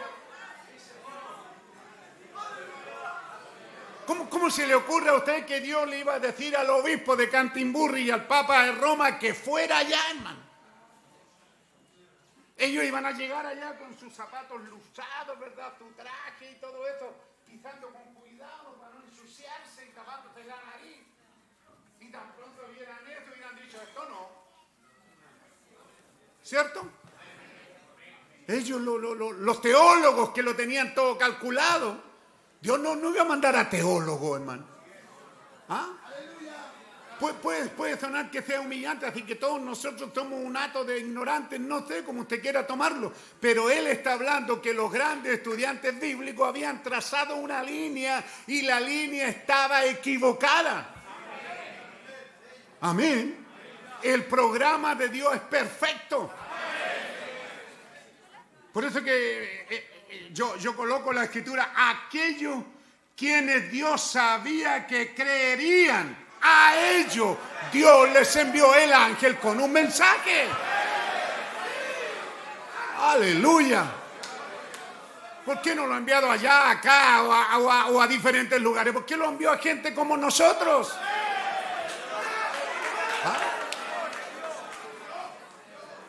Puede ser que usted tenga un poquito más de, de, de, de cosas gris aquí, ¿cómo le llaman? ¿Ah? Pero alguien me decía, hermano, que el hermano menor del de, expresidente, el señor Eduardo Frei, ¿cuánto se llama? Francisco. ¿Ah? Por ahí alguien me dice que estudió con él, aquí en esta iglesia. No, yo estudié con él, hermano. Era un hombre sobresaliente, era un hombre inteligente, era un hombre entendido en matemática. Ese hombre entendido en matemática, hermano, imagínese, yo no creo que lo llevó a la ruina, pero sí le gastó miles de millones de dólares. Hizo un mal manejo. Amén. ¿Cómo Dios iba a confiar, hermano, en la inteligencia de una persona entendida? Si, si, Dios, si Dios hubiera tenido que invertir, no, no hubiera puesto a Francisco. ¿Usted lo cree? Seguro, Dios no, no, pero le dice, oye, pero mira, él tiene cartón, tiene buenas notas, tiene esto, lo otro. Él es la persona que califica, pero Dios que conoce el corazón No, lo hubiera puesto a él a cargo de la finanza, hermano. Aleluya. Entonces tiene que entender, ve, que el programa de Dios. A mí me encanta este párrafo 102, hermano. Ve la parte B, la parte de abajo. Ve, aquellos quienes Dios sabía que creerían, Dios envió su mensaje a aquellos quienes lo creerían. Esa es la sabiduría de Dios. Él sabe dónde enviar su mensaje ¿quién lo creerá? Él sabe eso. ¿Dónde estaba usted? Yo no sé qué vuelta estaba dando, pero oímos el mensaje. Él sabía. Algunos dicen, los creyentes tienen ADN de creyente. Pues gloria a Dios entonces, pues hermano. Si la ciencia descubre que el creyente tiene ADN para creer, pues gloria a Dios, los incrédulos no tienen ese ADN, pero yo lo tengo. Entonces, no importa dónde estuviera, Dios estaba obligado a enviar su mensaje porque Él sabía, Él me predestinó para creer su mensaje, su palabra. lo más alto de los cielos de los cielos, enviándolo a lo más bajo de los hombres de la tierra. Pero es porque él sabía, no es solamente que Dios quería burlarse de los sabios y los entendidos. ¿Ah? Pero en Mateo 5 usted encuentra bienaventurados los pobres de espíritu. ¿Correcto? Porque a ellos les he dado el reino de los cielos. Pero también usted encuentra en Lucas 1.52 a María diciendo, Él ha exaltado a los humildes. ¿Ve? Él ha exaltado a los humildes. Da gloria a Dios por eso. La Biblia dice que la gente común le escuchaba a él con regocijo, le escuchaba de buena gana. Podían ver lo que Jesús tenía. Los demás no. Los creyentes, los que nacieron con ese ADN. Ellos oían a Jesús y se regocijaban. Amén. Pero los demás que venían, los, que eran enviados por los fariseos, los saduceos, lo más selecto, porque no iban a enviar a cualquiera. Para chequear a Jesús en su chequeo dijeron no es. No, este es adivino. Ve, ve la cosa Pueblo de Dios, por favor, examine bien esto. También lo dijimos el domingo. Que hay una cosa donde usted puede perderse entre aquí y allá. A veces hay una línea invisible. Ellos no vieron esa línea invisible. Dijeron, no, él adivina. ¿Un adivino? Él es brujo. Pero no vieron que la Biblia decía discernir. ¿Ah? Ellos no vieron que, que el que vino a Abraham discernió, conoció lo que estaba en el corazón de Sara. Es la señal de la presencia divina de Dios. ¿Es su señal? Pueblo de Dios, y por favor ponga atención, es una señal para usted también. ¿Sí o no? ¿Se me habrá ocurrido eso? Parece que Hebreo 4.2, hermano, no sé. No se olvide que ya estoy viejo y las citas se me van para cualquier lado. Pero ¿cómo dice? Porque la palabra de Dios es viva y eficaz. Por eso que Dios requiere, hermano, el venir en el Espíritu. Yo me acuerdo eh, oír al hermano Caldona decir, usted tiene que salir desde la casa y olvidarse de las caraotas, de la olla y poroto, y usted viene ahora con su mente y corazón en el espíritu. Van a suceder cosas en el camino, manténgase en el espíritu. El diablo va a hacer que la guagua llore, manténgase en el espíritu. El diablo va a hacer muchas cosas, pero usted pelee por entrar en el espíritu. Y para ello llegue media hora antes, esa no es el orden del culto, pero es una opinión, es un deseo, es un consejo. Llegue media hora antes, entre la iglesia, medite, piense, deshágase de usted, no haga como los cuantos. La ciencia cristiana, deje la mente en blanco. Ve, hay una línea separada, ahí. No es dejar la mente en blanco, todo lo contrario, es vacíese de usted y llénese de Cristo. Para eso Dios que rico misericordia nos dio los dones. Ahora tiene usted el mensaje, tiene que saber para qué nos son dadas las cosas. Los estimulamos porque hay un pastor puesto por Dios aquí a que los niños toquen, que canten, que toquen instrumentos para que usted llegue y la música lo envuelva, lo ayude a sacar del espíritu humano y entrar en el espíritu. ¿Por qué? Porque la palabra de Dios es viva y eficaz y Dios quiere que cada vez que usted viene al culto tenga una experiencia con esa palabra que al venir al culto y mientras usted oye, mientras usted ve el culto desarrollarse, que haya algo que usted sabe ahí adentro, que eso solo Dios lo sabía y usted. Si eso no se manifiesta, hay algo que no está bien con nosotros, hermano, esa es su promesa. No venimos al culto aquí a hacer reuniones más, reuniones menos. Algo tiene que decirme Dios, porque algunos dicen, ¿quién le contó al pastor? ¿Ve que es fácil? Adivino. ¿Cuántas veces hay hermanos, hermanas que le han dicho a mi esposa algo el, sábado o, aquí mismo antes del culto? Y resulta que yo sin saberlo, yo predico eso y hay una respuesta. La persona se va. ¿Cómo se lo diría al, al pastor? No, hermano, yo no, yo no estoy poniendo oído ni a los diáconos ni a nadie aquí para predicar. ¿Por qué? Porque esto tiene que cumplirse. Usted tiene que venir en la expectativa de una experiencia con eso. La palabra de Dios es viva y eficaz y más cortante que toda espada de dos filos. ¿Qué significa eso? Penetra hasta partir el alma y el espíritu y las coyunturas y los tuétanos y discierne los pensamientos y las intenciones del corazón.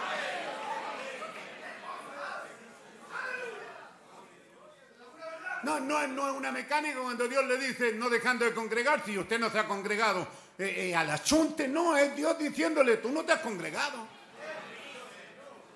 Tú, tú estás caminando fuera de lugar y deberías de enrielarte. Esa es la palabra viva de Dios que nos conoce en lo íntimo. No venga a canutear a la iglesia, hermano. No venga a jugar a ser evangélico. Jesucristo es el mismo de ayer, de hoy y por los siglos. Tiene que haber algo que me, que ¿cuál es la palabra? Que me impresione, que, que me impacte, sorprenda. Tiene que haber algo que me sorprenda, hermano. entonces usted se va a ir seguro que está en un lugar bueno. Aleluya. ¿Ve? Por todas las sagradas escrituras, el mensaje, por toda la Biblia. ¿Escuchó bien? Por toda la sagrada escritura, desde Génesis hasta Apocalipsis. O si usted quiere, desde Génesis hasta Malaquía, el Antiguo Testamento, todas las escrituras, donde quiera que toca el tema redención, está unido a pastor y a oveja. Párrafo 106. Ha sido dado por pastores y a través de ovejas. Por toda la escritura la redención ha sido representada por medio de pastores y ovejas. ¿Es eso correcto? Sí, es correcto. Y todos estamos de acuerdo con eso. Esa es la razón por la que el mensaje siempre, el mensaje de redención vino por medio de pastores o por medio de ovejas. Y o fue a través de ovejas y por pastores, como usted quiera verlo. El primer mensaje de redención cuando Adán y Eva cayó. ¿Dónde viene el mensaje de redención? Escondido, ¿cierto? De los ojos de los sabios y de los entendidos. ¿Se da cuenta, hermana? Porque el mundo no se dio cuenta, yo no me di cuenta, yo era un buen pentecostal y me sabía estas escrituras, pero nunca me di cuenta que si les dio pieles de oveja había que matar una. Nunca se me ocurrió. ¿Qué quiere que le diga, hermano? ¿No te le ocurrió, pastor? No, no te me ocurrió. Hasta cuando escuché al mensajero decirlo. ¡Wow! Dije, verdad. Si le puso pieles de oveja es porque tuvo que sacrificar una oveja. El mensaje de redención comienza con oveja sacrificada. Amén. Y luego usted puede ver, escuche bien, a cada profeta del Antiguo Testamento, su vestimenta es pieles. Amén. Ve usted, quizá en los días de Juan el Bautista ya no se usaban pieles de oveja porque Jesús usó un- una túnica. ¿Ah? Pero sin embargo él sí fue y usó pieles de oveja. Porque él sabía que era un profeta. Amén. Jesucristo es el profeta por excelencia, pero él es el Mesías. Es el ungido, es el Hijo de Dios, es Dios con nosotros, es Emanuel. Pero el último profeta del Antiguo Testamento, por decirlo así, es Juan y tenía que venir vestido con un mensaje de redención. Aleluya. ¿Alguien se sorprende? Yo sí, hermano, me sigo sorprendiendo. En general, todos los profetas fueron pastores. ¿No lo había notado usted? Y todos vestían pieles de oveja. ¿Ven? Pieles de oveja, porque ellos pastoreaban ovejas. Los profetas, lo digo otra vez, se cubrían con pieles de oveja porque estaban testificando con eso que ellos creían que venía un cordero perfecto para ser sacrificado y la palabra de Dios vino a ellos sobre pieles de oveja. No era un mensaje cualquiera. Usted veía un pastor con piel de oveja y entendía que tiene que venir un cordero que va a morir. Dice, "Oye, estás cuidando oveja y te la carneaste. Sí, Señor, porque estoy hablando de redención. Amén, la redención va a venir por medio de una oveja y una oveja sacrificada para yo ponerme traje. Aleluya. Y los profetas por lo general eran ovejeros. Abraham era un ovejero, Isaac, Jacob, Moisés, David. ¿Ve? Todos ellos fueron pastores. ¿Por qué fue a pastores? ¿Cierto? Que es la pregunta, ¿por qué fue a pastores? Porque siempre el mensaje de redención, el mensaje divino, el mensaje de Dios vino por y a través de pastores y ovejas. Los profetas de Dios fueron pastores, los reyes, todos ellos. Ahora vamos a darnos cuenta por qué vino pastores. Ellos sabían que las ovejas son indefensas sin el pastor que las guíe. Amén. ¿Ve usted? Entonces tenía que ser una oveja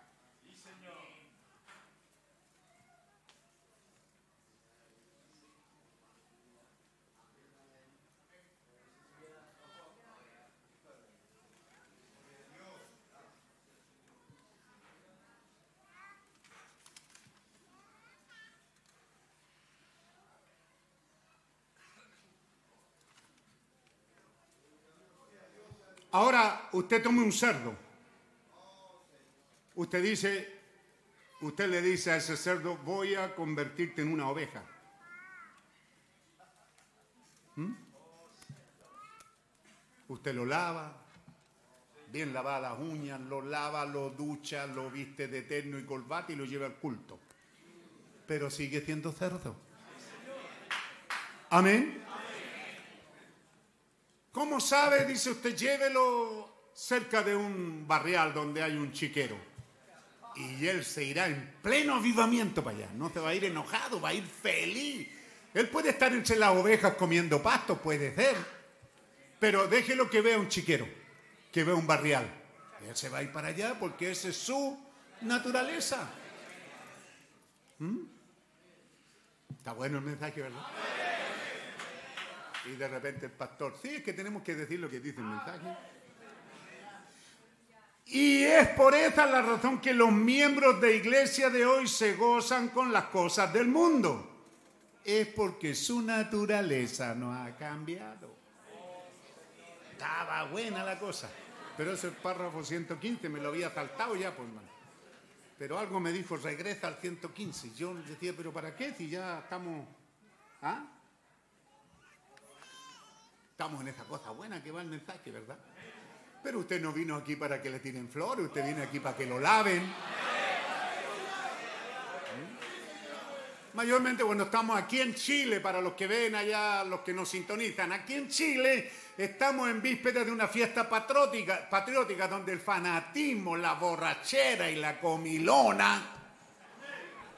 Vamos a tener como 10 días, hermano, empezaron el viernes, ya empezaron a salir los autos de Santiago.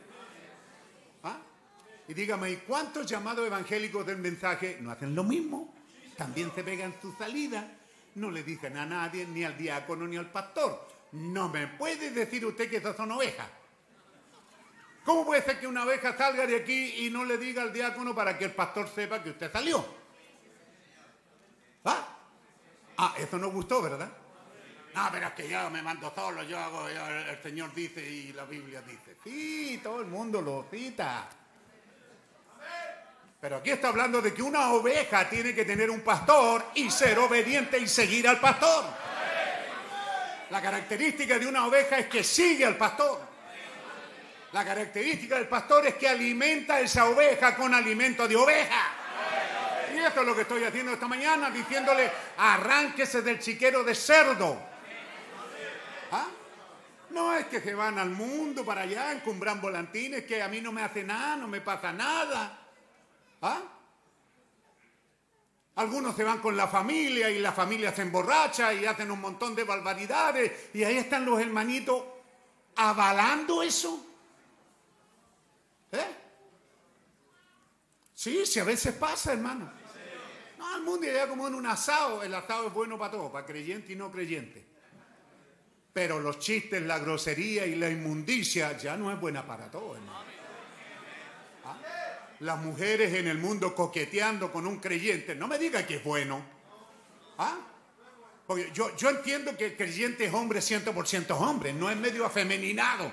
Un creyente no es algo que puede decir, no, a mí no me gustan las mujeres. No, sí le gustan. Por eso él es feliz, se casa, tiene una mujer porque es feliz con eso. Es lo que Dios le ha dado. Pero si, si, si, él no se ha convertido en Cristo y tiene esta, esta, esta ideología de, de chancho, de cerdo. ¿Mm? Entonces, ¿cómo me dice usted? Si usted trae un cerdo al culto, bien vestido, lavadito y con corbata, suéltelo. Y ve a dónde se va a ir. Al barrial. Pero la oveja no, la oveja va a ir detrás del pastor. Amén. Ella va a estar siempre alrededor del pastor. No se va a alejar. ¿Eh? El pastor le da seguridad. El pastor, el pastor. Uy, tiene tanto este mensaje, ¿no? Es rico. ¿Ah? Yo soy su pastor y anciano aquí. ¿Cierto? Y estamos afilando cuchilla para nuestro aniversario. No es poco. ¿Aniversario de quién? No de Pedro Peralta, aniversario de este don maravilloso que Dios nos ha dado. Y cada uno de nosotros somos agradecidos por ello. Como yo sé que los predicadores aquí no le hincan el diente a este mensaje, bueno, te lo hinco yo, porque a mí no me da problema, lo he predicado toda mi vida. ¿Ah? Nunca me ha quedado grande este poncho. Entonces, un joven, un, niño me hacía esta pregunta también y yo me gocé porque está aquí la respuesta, porque yo te la di. Veníamos conversando en el auto. ¿Ves? Y un jovencito me pregunta. Entonces digo, ve, es como esto. Si tú tomas un cerdo y lo lavas y lo viste, él va a regresar al chiquillo. Pero si ese, al chiquero, pero si a ese cerdo tuviéramos la oportunidad de sacarle la naturaleza, la vida de cerdo, se la sacamos, tuviéramos una jiringa ahí, dice, a ti te profeta, ¿verdad? Y le sacamos la naturaleza de cerdo y le ponemos de oveja, ese cerdo nunca más se va a portar como un cerdo, porque ahora tiene naturaleza de oveja. ¿Mm? Porque el diablo lo engaña, ¿verdad? Por ahí creo, yo no vi la película, pero por ahí en el diario me acuerdo que vieron donde un chanchito guía a la oveja. Así hacen las películas. ¿Ah? Un chanchito educadito, limpiecito el cerdito. ¿Ah? ¿Ves cómo el diablo lo distorsiona? No, señor, el cerdo se va a ir a la inmundicia, porque así es su naturaleza. Amén. Entonces, cuando un creyente, por eso hay un nuevo nacimiento, ha nacido de nuevo, ese es el mensaje que los pastores dieron aquí, que era posible en un cuerpo humano. Dios estaba mostrando que iban a ser en un cuerpo pecaminoso, pero con una nueva vida. ¡Aleluya! Amén. Un cuerpo de carne, un cuerpo humano. Eso es, nacido, nacido de sexo, a la figura. Él no nació de eso pero nació de mujer para traer toda esa figura de que era un cuerpo. Y él dijo, pero va a ser nuevo. Y un creyente, por lo único que lucha, esa es su pelea, su oración, su cántico. El todo del creyente es su nuevo nacimiento.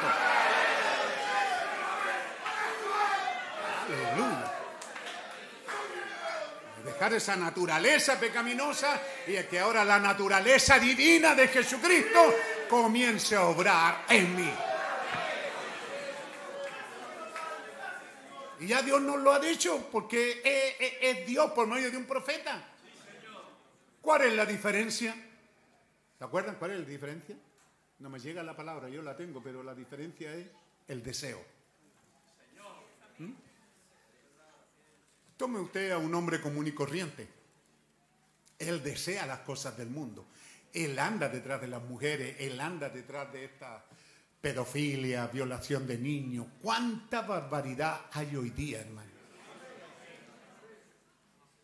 Usted está frente a un hombre y no tiene idea si es hombre o no es hombre. Porque hace años atrás, hace 50 o 60, 100 años atrás, la cantidad de homosexuales que había en los gobiernos hace 60 años atrás, en los días de William Brancan, el gobierno ya estaba invadido de homosexuales. Dígame, ¿qué de hoy día, hermano? Ahora, es posible que en medio de todo esto ande uno que no es homosexual y tiene que vivir ahí como que aparece, porque la cosa está.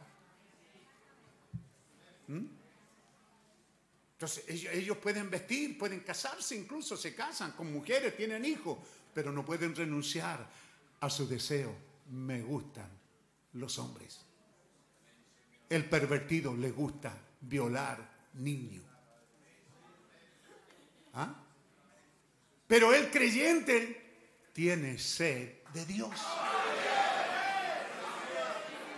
El nuevo nacimiento produce un nuevo sentir, un nuevo deseo en nosotros. ¿Cuántas veces lo cantamos gozoso? ¿Cuántas veces lo cantamos llorando? ¿Cuántas veces lo cantamos triunfante? A veces lo cantamos derrotado, Señor. Quiero ser como Cristo. Pero ese deseo está ahí porque hay un nuevo nacimiento por medio del bendito Espíritu Santo. De eso estaba hablando él cuando está hablando de esta nueva creación. ¿Ve? Si usted toma un cerdo, él regresará. Y por esa razón los miembros de iglesia de hoy se gozan con las cosas del mundo. ¿Ve? Es porque su naturaleza no ha cambiado. Y usted tiene un montón de hipócritas en la iglesia. Y es lo que quisieron hacer de William Branham, se lo leí el domingo. Pero hermano Branham, no les predique eso a las mujeres, solo dígales cómo recibir el Espíritu Santo. Pero ¿cómo les voy a enseñar eso, tía? ¿Cómo pretendía usted la naturaleza que estaba en William Branham? Era la naturaleza divina de un profeta. Por favor, escriban eso, mujeres, hombres, mujeres, adultos, viejos y niños, escríbanlo. Tiene dos características sobresalientes, se los dije el domingo odiador de mujeres, moderna. Elías rechazó. La primera mujer. Wow, hermano, es tremendo. Lea la edad de Tiatira. Yo lo llamo a que lean la edad de Tiatira, hermano. En los dos mensajes. Muestre cuán cruel. Muestre, hermano, cómo había un tal Sergio.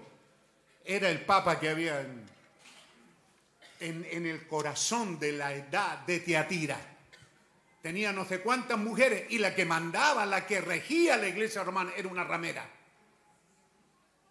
Mostrando que el mismo espíritu que estaba allá en los días de acá y cuando estuvo acá había un Elías. Amén. Y un Elías dijo, por esa condición, ¿ah?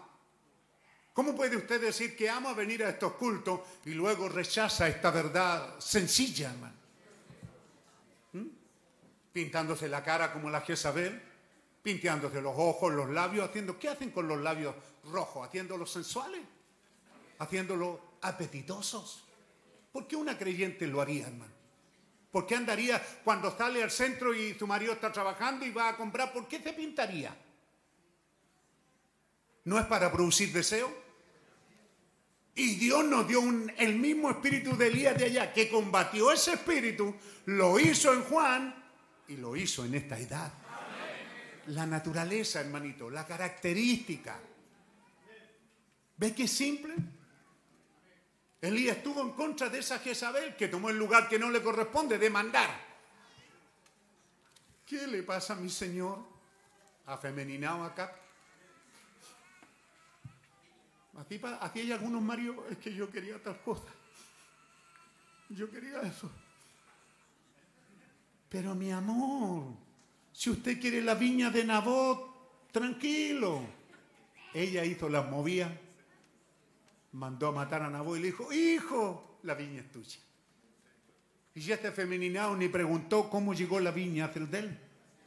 Si le costó la vida, la vida de un santo. ¿Ves? Así también hay mujeres a veces en los hogares, así mandando al hombre, pero mi amor. ¿eh? Hay mujeres hasta son rameras con su propio esposo, hermano. Porque los esposos le han enseñado a ser rameras. ¿Mm? Yo sé que esto puede doler, hermano, pero es así.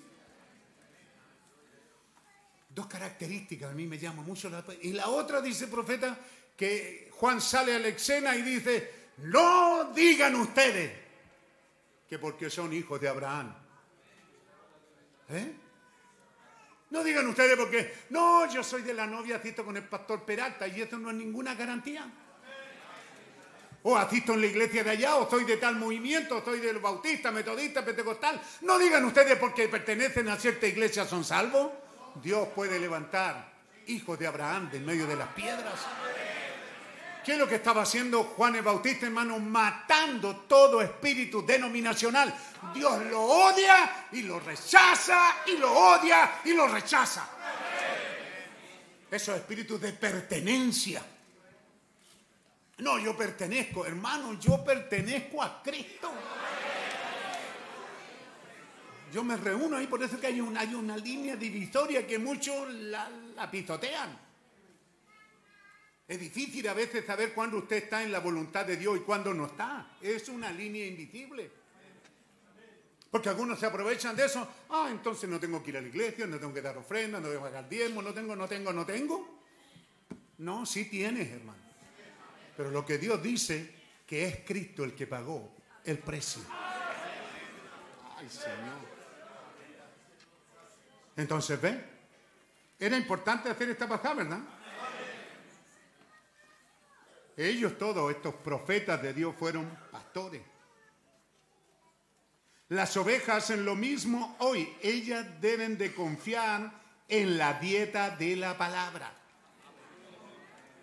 Las ovejas tienen una dieta de oveja y para eso vienen al culto, para alimentarse de la palabra, para recibir una orientación de acuerdo a la inspiración que Dios nos está leyendo. Entonces le dice, hermano, yo le recomiendo que vea Teatira por lo que está sucediendo hoy día, por los eventos, por el comportamiento de la mujer, a la posición que está llegando. Desde el principio la mujer ha querido tomar el control y desde el principio Dios ha odiado eso. Qué pena que hay mujeres aquí y en todas partes que llevan años en el mensaje y todavía muñequean. ¿Mm? Qué tremendo, hermano, es no ver el mensaje. Dios nos ha dado, nos dio un mensaje y un mensajero. Y este mensajero es con el espíritu y virtud de Elías. Escuche, con, pues, hay igual naturaleza. Mujer moderna que se pinta, que se corte el pelo, que... ¿ah? En un momento se descuidan y estos maridos acá. Porque yo digo marido acá. ¿Cómo puede ser que su mujer salga de su casa y usted no la vea, hermano? ¿Cómo puede ser esto? Mi esposa va al centro y va con toda libertad, pero yo la miro a ella porque tengo toda libertad para mirarla. Es mía. Yo soy de él. ¿Es correcto? ¿Hay algo pecaminoso? No, yo la miro. Y no hay problema en decirle, hija, no está un poco justo. ¿Qué dice ella? Y parte se lo cambia. Así. Jamás ha cuestionado, jamás ha dicho, no, pero, pero, no, pero. Y no porque yo soy un dictador, jamás he hecho esto. No, esto es en amor. Hija, este vestido, ¿qué tiene? Me No sé. Va y se lo saca. ¿Mm? Yo voy, entro aquí a la iglesia y cuando he estado, voy pasando así, saludo al alma, Dios le bendiga, madre. Llego a la iglesia y le digo, mira hija, pasé por el lado de esta hermana y algo pasó.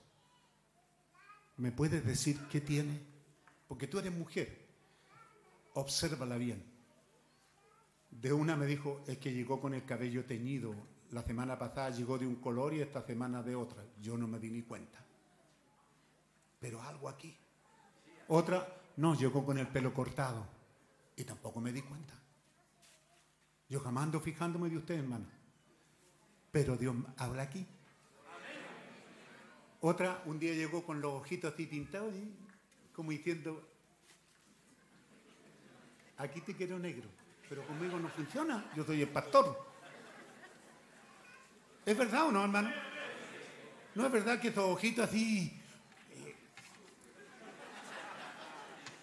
¿Eh?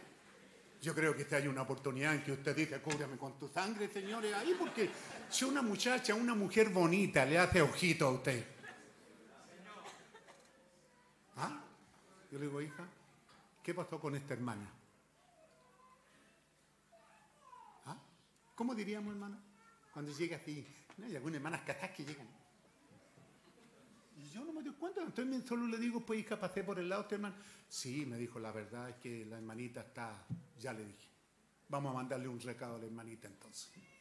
Pero ella nunca podrá decir que yo estuve mirándola. ¿Ah? ¿Cierto?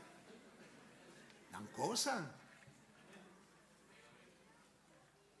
Y cuando esa, esa, que mandonea y gritonea y no se somete, wow, hasta me, ¿sabe? Hasta me cuesta decirle un Dios te bendiga. Dios, hija.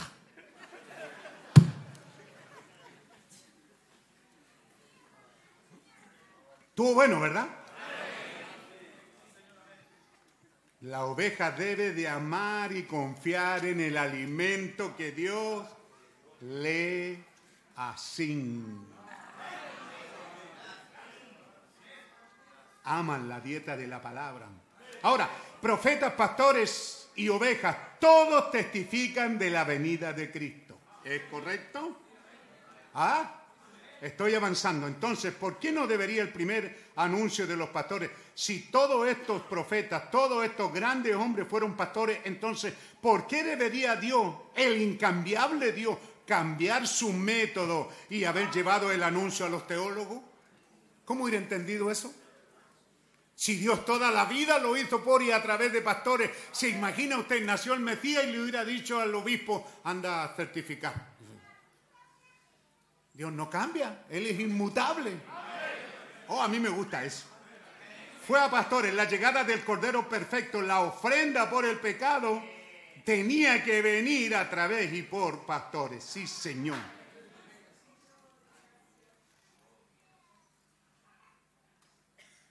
A ver, ¿dónde voy? Un poquito. Entonces, estos grandes profetas, pastores de Jehová, confirmaron eso. Si alguien quiere, estoy en el 132. Moisés, miremoslo a él, mire su ministerio. Nos mostrará a Jehová en su pastor profeta. ¿Correcto? Moisés, Jehová mismo se despliega aquí en este pastor profeta. ¿Ves? Se despliega. ¿Qué es lo que es eso? Se muestra, se vindica. ¿Es correcto? A través de este pastor profeta. Fíjese ahora en este pastor profeta. Él siempre les daba a sus profetas la señal sobrenatural para vindicar que era Dios que estaba allí con ellos. Porque la presencia de Dios no puede estar sin que estén sucediendo las cosas sobrenaturales. Amén. Jehová nunca apareció sin lo sobrenatural. Amén. Clame por ello, hermano. Yo estoy aquí esta mañana y estoy esperando eso sobrenatural. Eso que lo hace especial. ¿Ve? Rápidamente porque estoy que me ahogo por esto, hermano. ¿Ah? Ve usted, en el caso de Moisés le da tres señales. Quizá el domingo, no sé, vamos a entrar en las tres señales, pero ahora vamos a ir avanzando un poco, por ejemplo, en el callado. Mire ese callado, ese callado de pastor abriendo camino para ellos, para que ellos pasaran esa vara que estaba en las manos del pastor sobrepasó cada pequeña porción de teología y todas las cosas que los sacerdotes habían dicho. Esa vara de pastor los guió a ellos a través de cada cosa imposible para el hombre. Esa vara de callado guió a Israel a través de cada cosa imposible. Era imposible, imposible, imposible cruzar el mar rojo, pero Dios le dijo, extiende tu vara.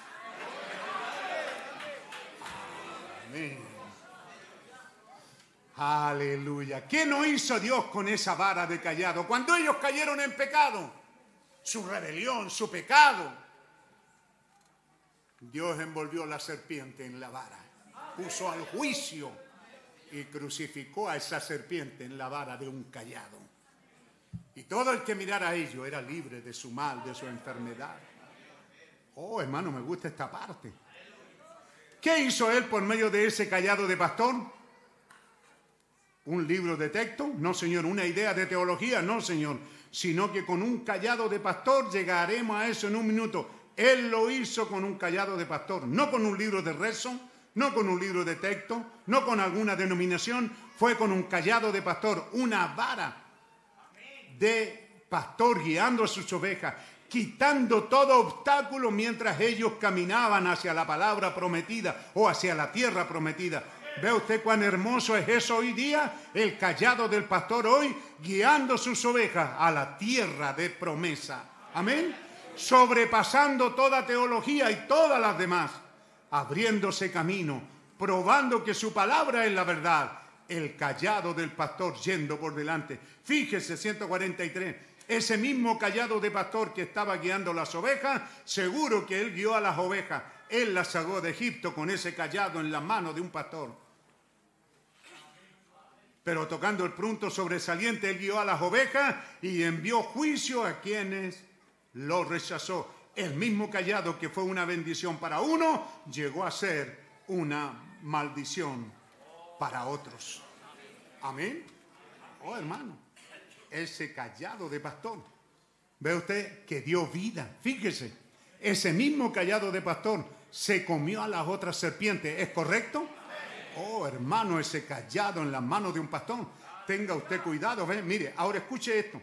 153. Fíjese, ellos se quejaron de la manera provista de Dios.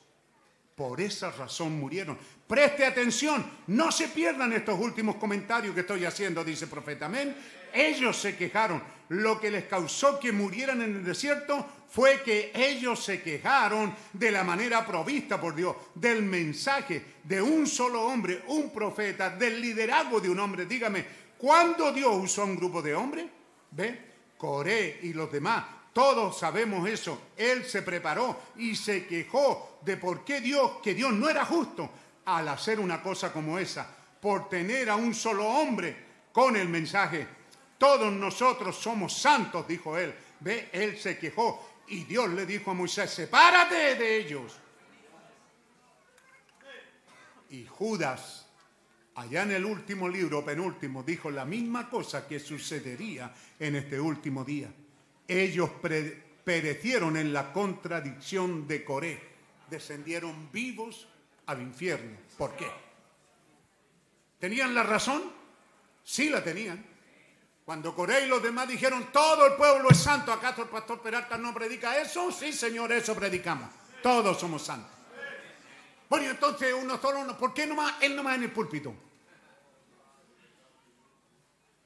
Amén. Porque Dios estableció que Él pondría según su escogencia, no según su parecer. ¿Por qué los mató a ellos? Porque ellos no aceptaron el programa de Dios. Así que sea cuidadoso, hermano. Pero para llegar en estos últimos comentarios, hermano, ve no solo la vara de un pastor, sino vea lo maravilloso ahora cuando él... ¿Cerramos o le leo una página? ¿Una página más? Ni siquiera voy a hacer comentarios. Vea usted el paralelo. Allí estaba él manteniendo su diestra sobre su corazón. Cuando Dios le dijo a Moisés, mete tu mano, tiene que haber sido la derecha. Hasta eso toma cuidado el profeta, hermano. ¿Por qué habríamos de creer que era, que era ñurdo, izquierdo? Tiene que haber sido la derecha, dice. Y la metió en su corazón. ¿Cierto? Y cuando la sacó, escuche bien, lepra en su última fase. Lepra en su última fase. Eso significa irremediablemente muerte. Pero hazlo de nuevo. Y ahora la sacó limpia como la mano de un bebé. Se lo voy a leer y de ahí nos vamos. ¿Ve?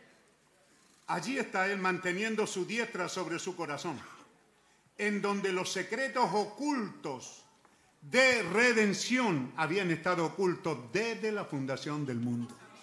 Los secretos, hermano, ocultos desde la fundación del mundo. Aquí está Él, o aquí está Él, ¿por qué? A pastores. Jesús es la diestra de Dios. ¿Todos sabemos eso?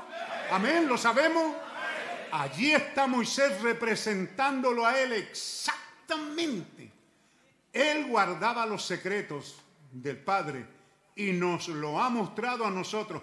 Fíjense, observándolo a él sacar de su seno, de su diestra, herida con letra, lepra mortal. Mostró lo que Dios haría con su diestra. Fíjese, la lepra no tiene cura. Fíjese otra vez, no era solo lepra común, estaba en su última fase, blanca como la nieve. Su mano estaba herida con una cosa terrible. ¿Puede estremecerse, hermano? Sacúdase. Yo sé que la hora lo ha pasado y están cansados, pero no se vaya sin esto, hermano. Atesórelo. Estaba herida con una cosa terrible. ¿Cómo se debe haber sentido Moisés cuando sacó su diestra de su corazón? de su seno y su mano estaba herida con lepra. La lepra simboliza el pecado. ¿Puede subrayarlo, hermano? Ya que lo tiene ahí. Incurable. ¿Le queda claro? Estaba sacando a luz el secreto de la redención. lo que había estado escondido por siglos y edades, lo que ninguno sabía ni han subido en corazón de hombre, son las que Dios le está revelando a su pastor, oveja. Amén. Lepra incurable y especialmente en su última fase. Y hermano, así es como estaba la mano o estaba el mundo cuando Dios sacó su diestra de su seno. El mundo estaba herido con lepra mortal. Ahí pudieron decir, ay Señor. Y sin cura en lo absoluto. No teníamos cura, hermano. Perdidos completamente. Así que así está en esta noche. Porque ellos no reciben el remedio, el remedio fue hecho en el Calvario, pero la gente quiere tomar alguna receta hecha por el hombre en lugar de las recetas de Dios para el pecado. Fíjese que no vino gradualmente, como el curso que sigue la lepra. A ver, niñita, ¿qué gradualmente?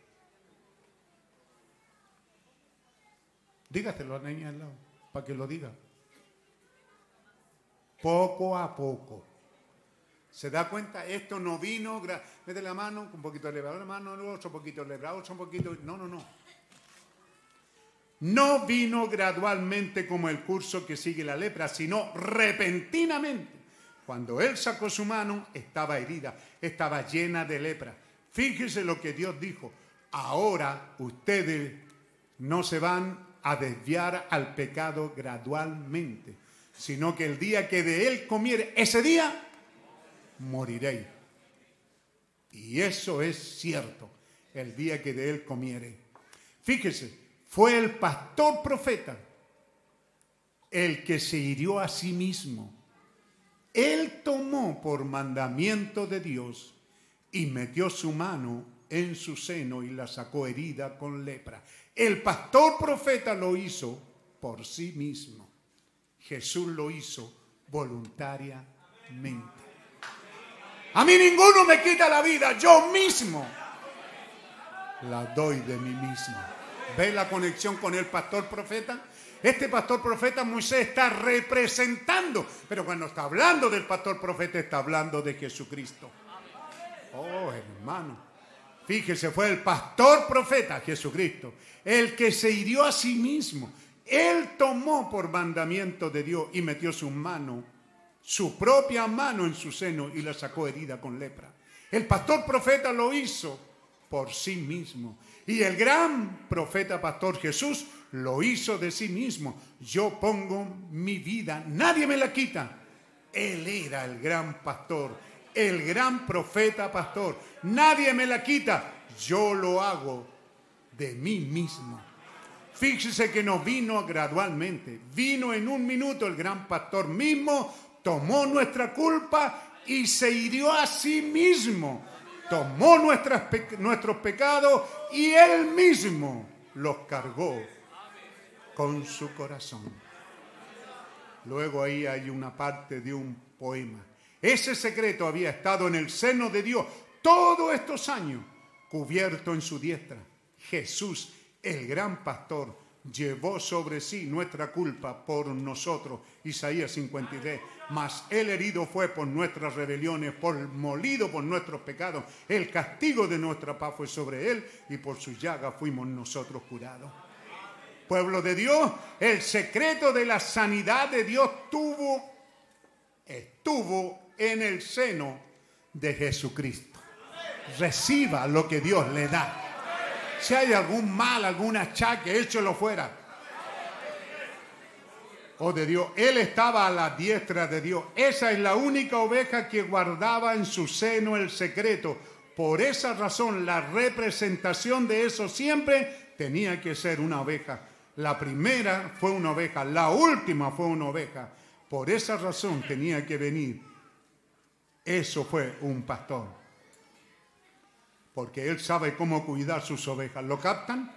Él fue herido. Fíjese, vino rápidamente y se fue rápido. Tan pronto como la diestra fue sacada del seno la segunda vez, gloria a Dios, la enfermedad mortal desapareció. cuando Él la sacó la segunda vez. Cuando el gran pastor profeta oveja, cuando Él en la cruz del Calvario, cuando Él había pagado la pena del pecado por todos nosotros, Él dijo, consumado es. El pecado fue consumado. ¿Qué canción tenemos, hermano? La pena fue pagada, las deudas fueron liquidadas. No tomó un año, no tomó un tiempo, finalmente. En los días de algún otro reformador o algo así, allí mismo había sido consumado. ¿Qué tenemos en Génesis? Una abeja muriendo para vestir a pecadores. ¿Qué tenemos en Apocalipsis? Un cordero tomando el libro de redención. Qué glorioso tiempo, hermano. Él dijo, consumado es, el pecado fue consumado, la pena fue pagada, las deudas fueron liquidadas, hermano.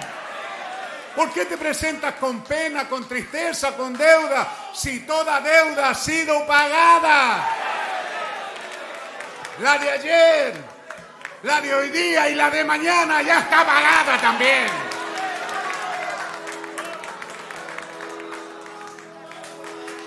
En un momento entró el pecado por la transgresión de la ley. En un momento fue quitado. Aleluya, aleluya. Amén, amén. Cuando el gran profeta fue herido, el gran profeta oveja, cuando él fue herido allá, él dijo, consumado es. Y en ese minuto, tan pronto como ese pastor fue herido, quedó consumado. El pecado concluyó. No había más pecado. Ellos estaban limpios, la pena fue pagada, pagada. Los creyentes cuyos nombres estaban en el, escritos en el libro de la vida, predestinados desde la fundación del mundo. En ese mismo minuto quedó consumado.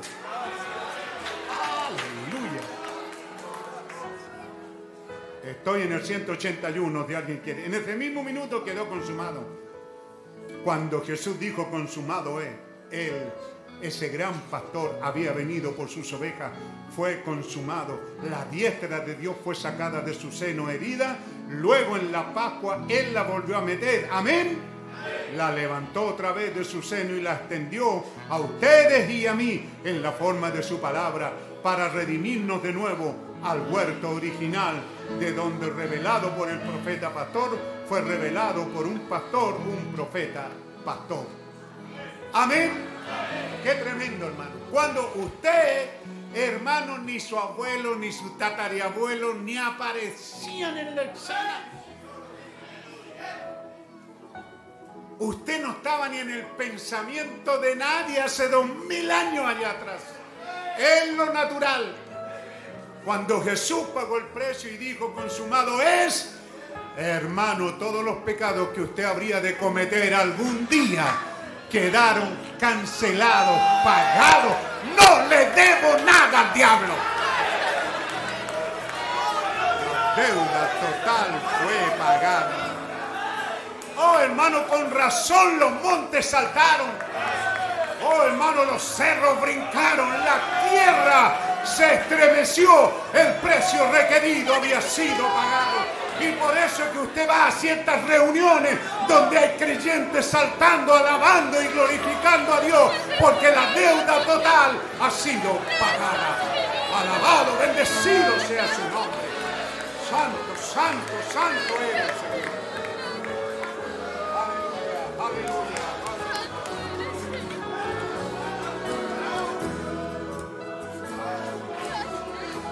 Jesús pagó la deuda tal que yo jamás podría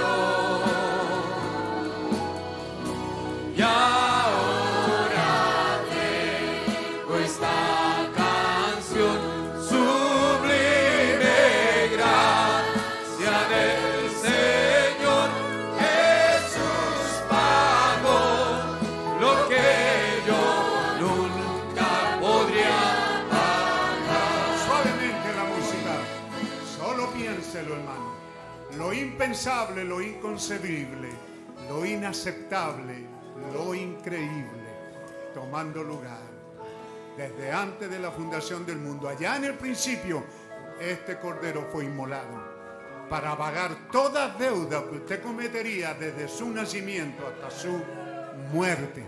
Ya está pagado ya está pagado.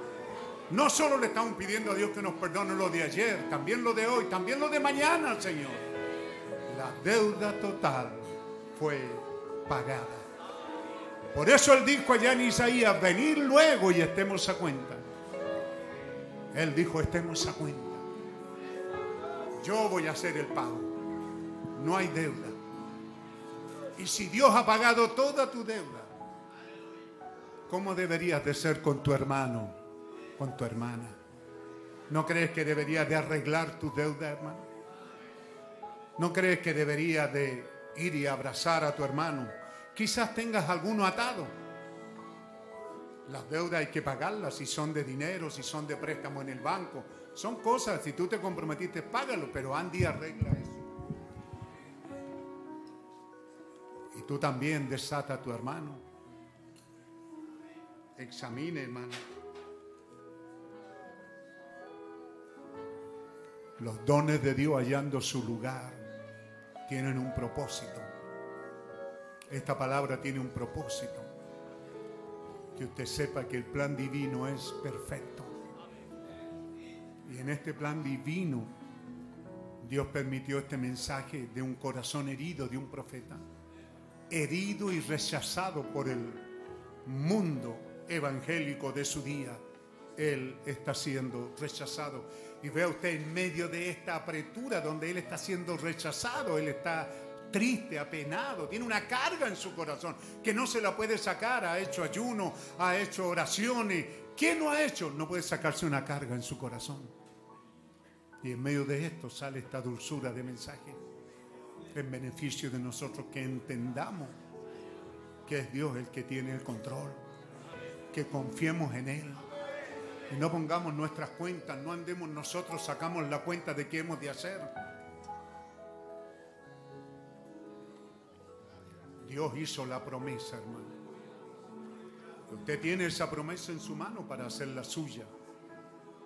Si siente que no tiene un pastor, Dios dijo que le daría un pastor según su corazón. Dígaselo. Hay hermanos en diferentes lugares. hay líderes, hay muchas cosas. También viene la, frente a tanta gente y tantos predicadores. Pero tenga cuidado usted de tomar el lugar de la mente de Dios. Es la mente de Dios la que estableció el plan divino. Así que que Dios nos ayude mientras oímos estas cosas, hermano. Pero qué tremendo es saber que el pastor tiene un callado y por medio de él no es para meterte miedo, hermano. Es para que camines seguro. Porque él tiene un callado para abrir camino para ti. Él sabía que habrían mar rojo, que habrían desierto, que habrían aguas amargas. Él sabía que habría muchas cosas en el camino, pero para eso nos dio un pastor con un callado. Para eso este pastor metió su mano para para siempre y para pagar toda deuda, toda deuda. Es inconcebible, hermano, no hay cómo, cómo, cómo le hinca el diente a esta verdad. ¿Qué pasará mañana contigo? ¿Qué pasará pasado? ¿Qué cosas harás que no son del agrado de Dios? Pero sin embargo, ya el precio ha sido pagado. Entonces, ¿qué es lo que me queda, hermano? Ser agradecido, ser feliz, servirle a Él de todo corazón, buscar la manera de cómo agradarle, cómo agradar a Dios, cómo servirle mejor, cómo caminar, cómo ser un reflejo de Él. Que Dios nos bendiga, hermano. Si la deuda total, no solo de lo que hiciste, sino de lo que aún hará, eso es Biblia, hermano. Ya ha sido pagada. Por eso que hay gente que en este mensaje se ha desviado y ha caído en adulterio, en fornicación, en toda clase de aberraciones, porque han mirado mal el mensaje, han mirado que el mensaje les da permiso para eso. No, el mensaje no te da permiso para pecar, pero Dios sabe que somos seres humanos y que pudieras cometer un error mañana, ya está perdonado. Solo créelo y échalo en esa sangre. Ya el precio ha sido pagado, no hay otro precio. Solo creer, solo amarle, solo servirle, hermano. ¿No cree que eso es lo que Él está esperando de nosotros? Gente que les amemos. ¿Por qué sales de la iglesia sin saludar a tu hermano, sin darle la mano a alguien, sin dar un Dios te bendiga? ¿Acaso te cuesta mucho ese Dios te bendiga? ¿Cuánto pagaste en el supermercado? ¿Cuánto has orado por ese Dios te bendiga? Nada.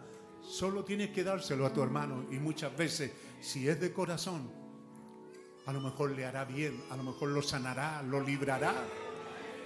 A lo mejor tiene una carga en su corazón y un Dios te bendiga tuyo le hará bien. ¿Por qué ignoras a esta hermana? ¿Por qué pasas de largo? ¿Por qué pasa como que si tú eres digno de esto? ¿Mm? ¿Por qué vivimos preguntando por qué toca? ¿Por qué hace esto, hermano, si el precio fue pagado? Hay un ministerio aquí, hay anciano, hay diácono y hay un pastor. ¿Por qué tenemos que estarte informando a ti de todo lo que pasa aquí en la iglesia? Deja, hay un pastor. Amén. Amén, hermano. Tú solo perdona, tú solo acércate, solo tú ama, ama, ama al hermano, proyectale amor. Si el precio ya fue pagado, ¿qué podemos hacerle? Amémonos de corazón. Seamos lo que Él espera. ¿Qué espera Él después de todo lo que Él ha hecho? Él espera una iglesia unida, llena de amor, hermanable. Eso significa soportándonos unos a otros, llenos de amor divino. Una iglesia unida, no como el mundo se une, bajo política, bajo y no, unido de corazón. Porque si Dios me pagó a mí el precio, también se lo pagó a ellos. ¿Por qué?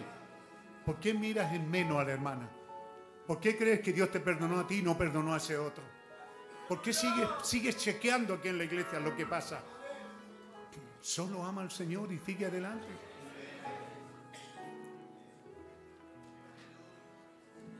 Padre Celestial, te damos las gracias. Un cántico de alegría, de gratitud. Te damos las gracias, Señor, por este buen tiempo. Gracias te damos por esta palabra y por esta meditación a la cual nos trae, Señor. Si el precio requerido fue pagado, si la lepra, ese pecado mortal que estaba sobre mí, ha sido quitado, ¿qué puedo hacer si no ser agradecido y hacer muchas cosas que puedo hacer por los demás. Hacer el camino más fácil para otros. Me cambió la vida, dice la gente. La gente que ha tenido una segunda oportunidad en un accidente, en una enfermedad, dice, eso me cambió la vida. ¿Cuánto más a nosotros nos cambió la vida cuando vino este precioso nuevo nacimiento a nosotros? Y nuestra mente y corazón está puesta ahora en un Dios viviente y en su palabra. ¿Cómo no puede decir, hermano, me cambió la vida esta palabra?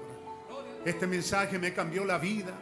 Ya no soy un crítico, porque al criticar a un hermano comienzas a criticar a Dios y a Dios no le gusta ser criticado, porque Él nunca te ha defraudado. Él es perfecto. Él quiere que nos amemos los unos a los otros como Él nos amó. Él quiere que reflejemos la vida que Él vivió aquí en la tierra. Ayúdanos, Señor, que así sea. Gracias te damos al salir de esta reunión, que cada uno se haya hecho un examen en su vida después de lo que ha oído, oh Dios. Hemos tenido alimento espiritual en su debido tiempo. Gracias por este alimento, Señor. Gracias, Señor, por este alimento de esta hora. Gracias, Padre. Pedimos tu bendición y yo bendigo a tu pueblo como el anciano y pastor. Que vayan seguros, Señor. Vayan bajo tu bendición y tu guianza. Que caminen seguro porque el callado del pastor va abriéndose camino. Toda dificultad que se presente, tú estarás allí para espantar a todo demonio con tu callado, Señor. Y a mí ese callado me dará aliento, fuerza, energía, confianza. Que así sea, Señor. Gracias te damos, Padre Celestial. Gracias, bondadoso Señor. Bendito, santo es tu nombre. Gracias, Señor. Gracias, Señor. Amén. Amén. Amén. Estamos despedidos, No sé, ¿nos queda algún aviso?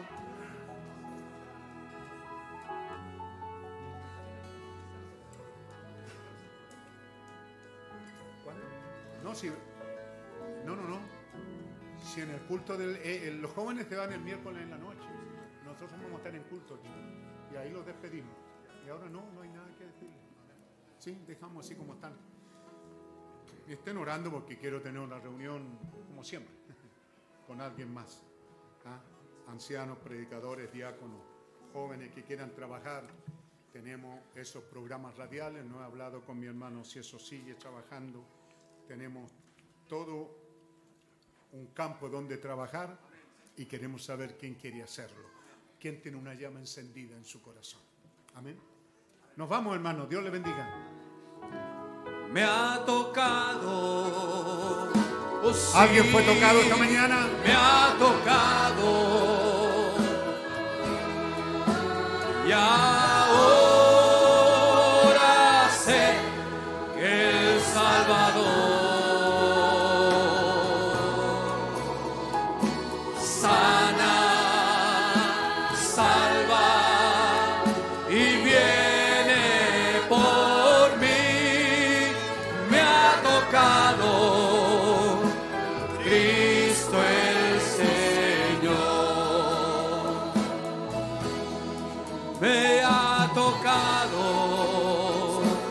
Salvador.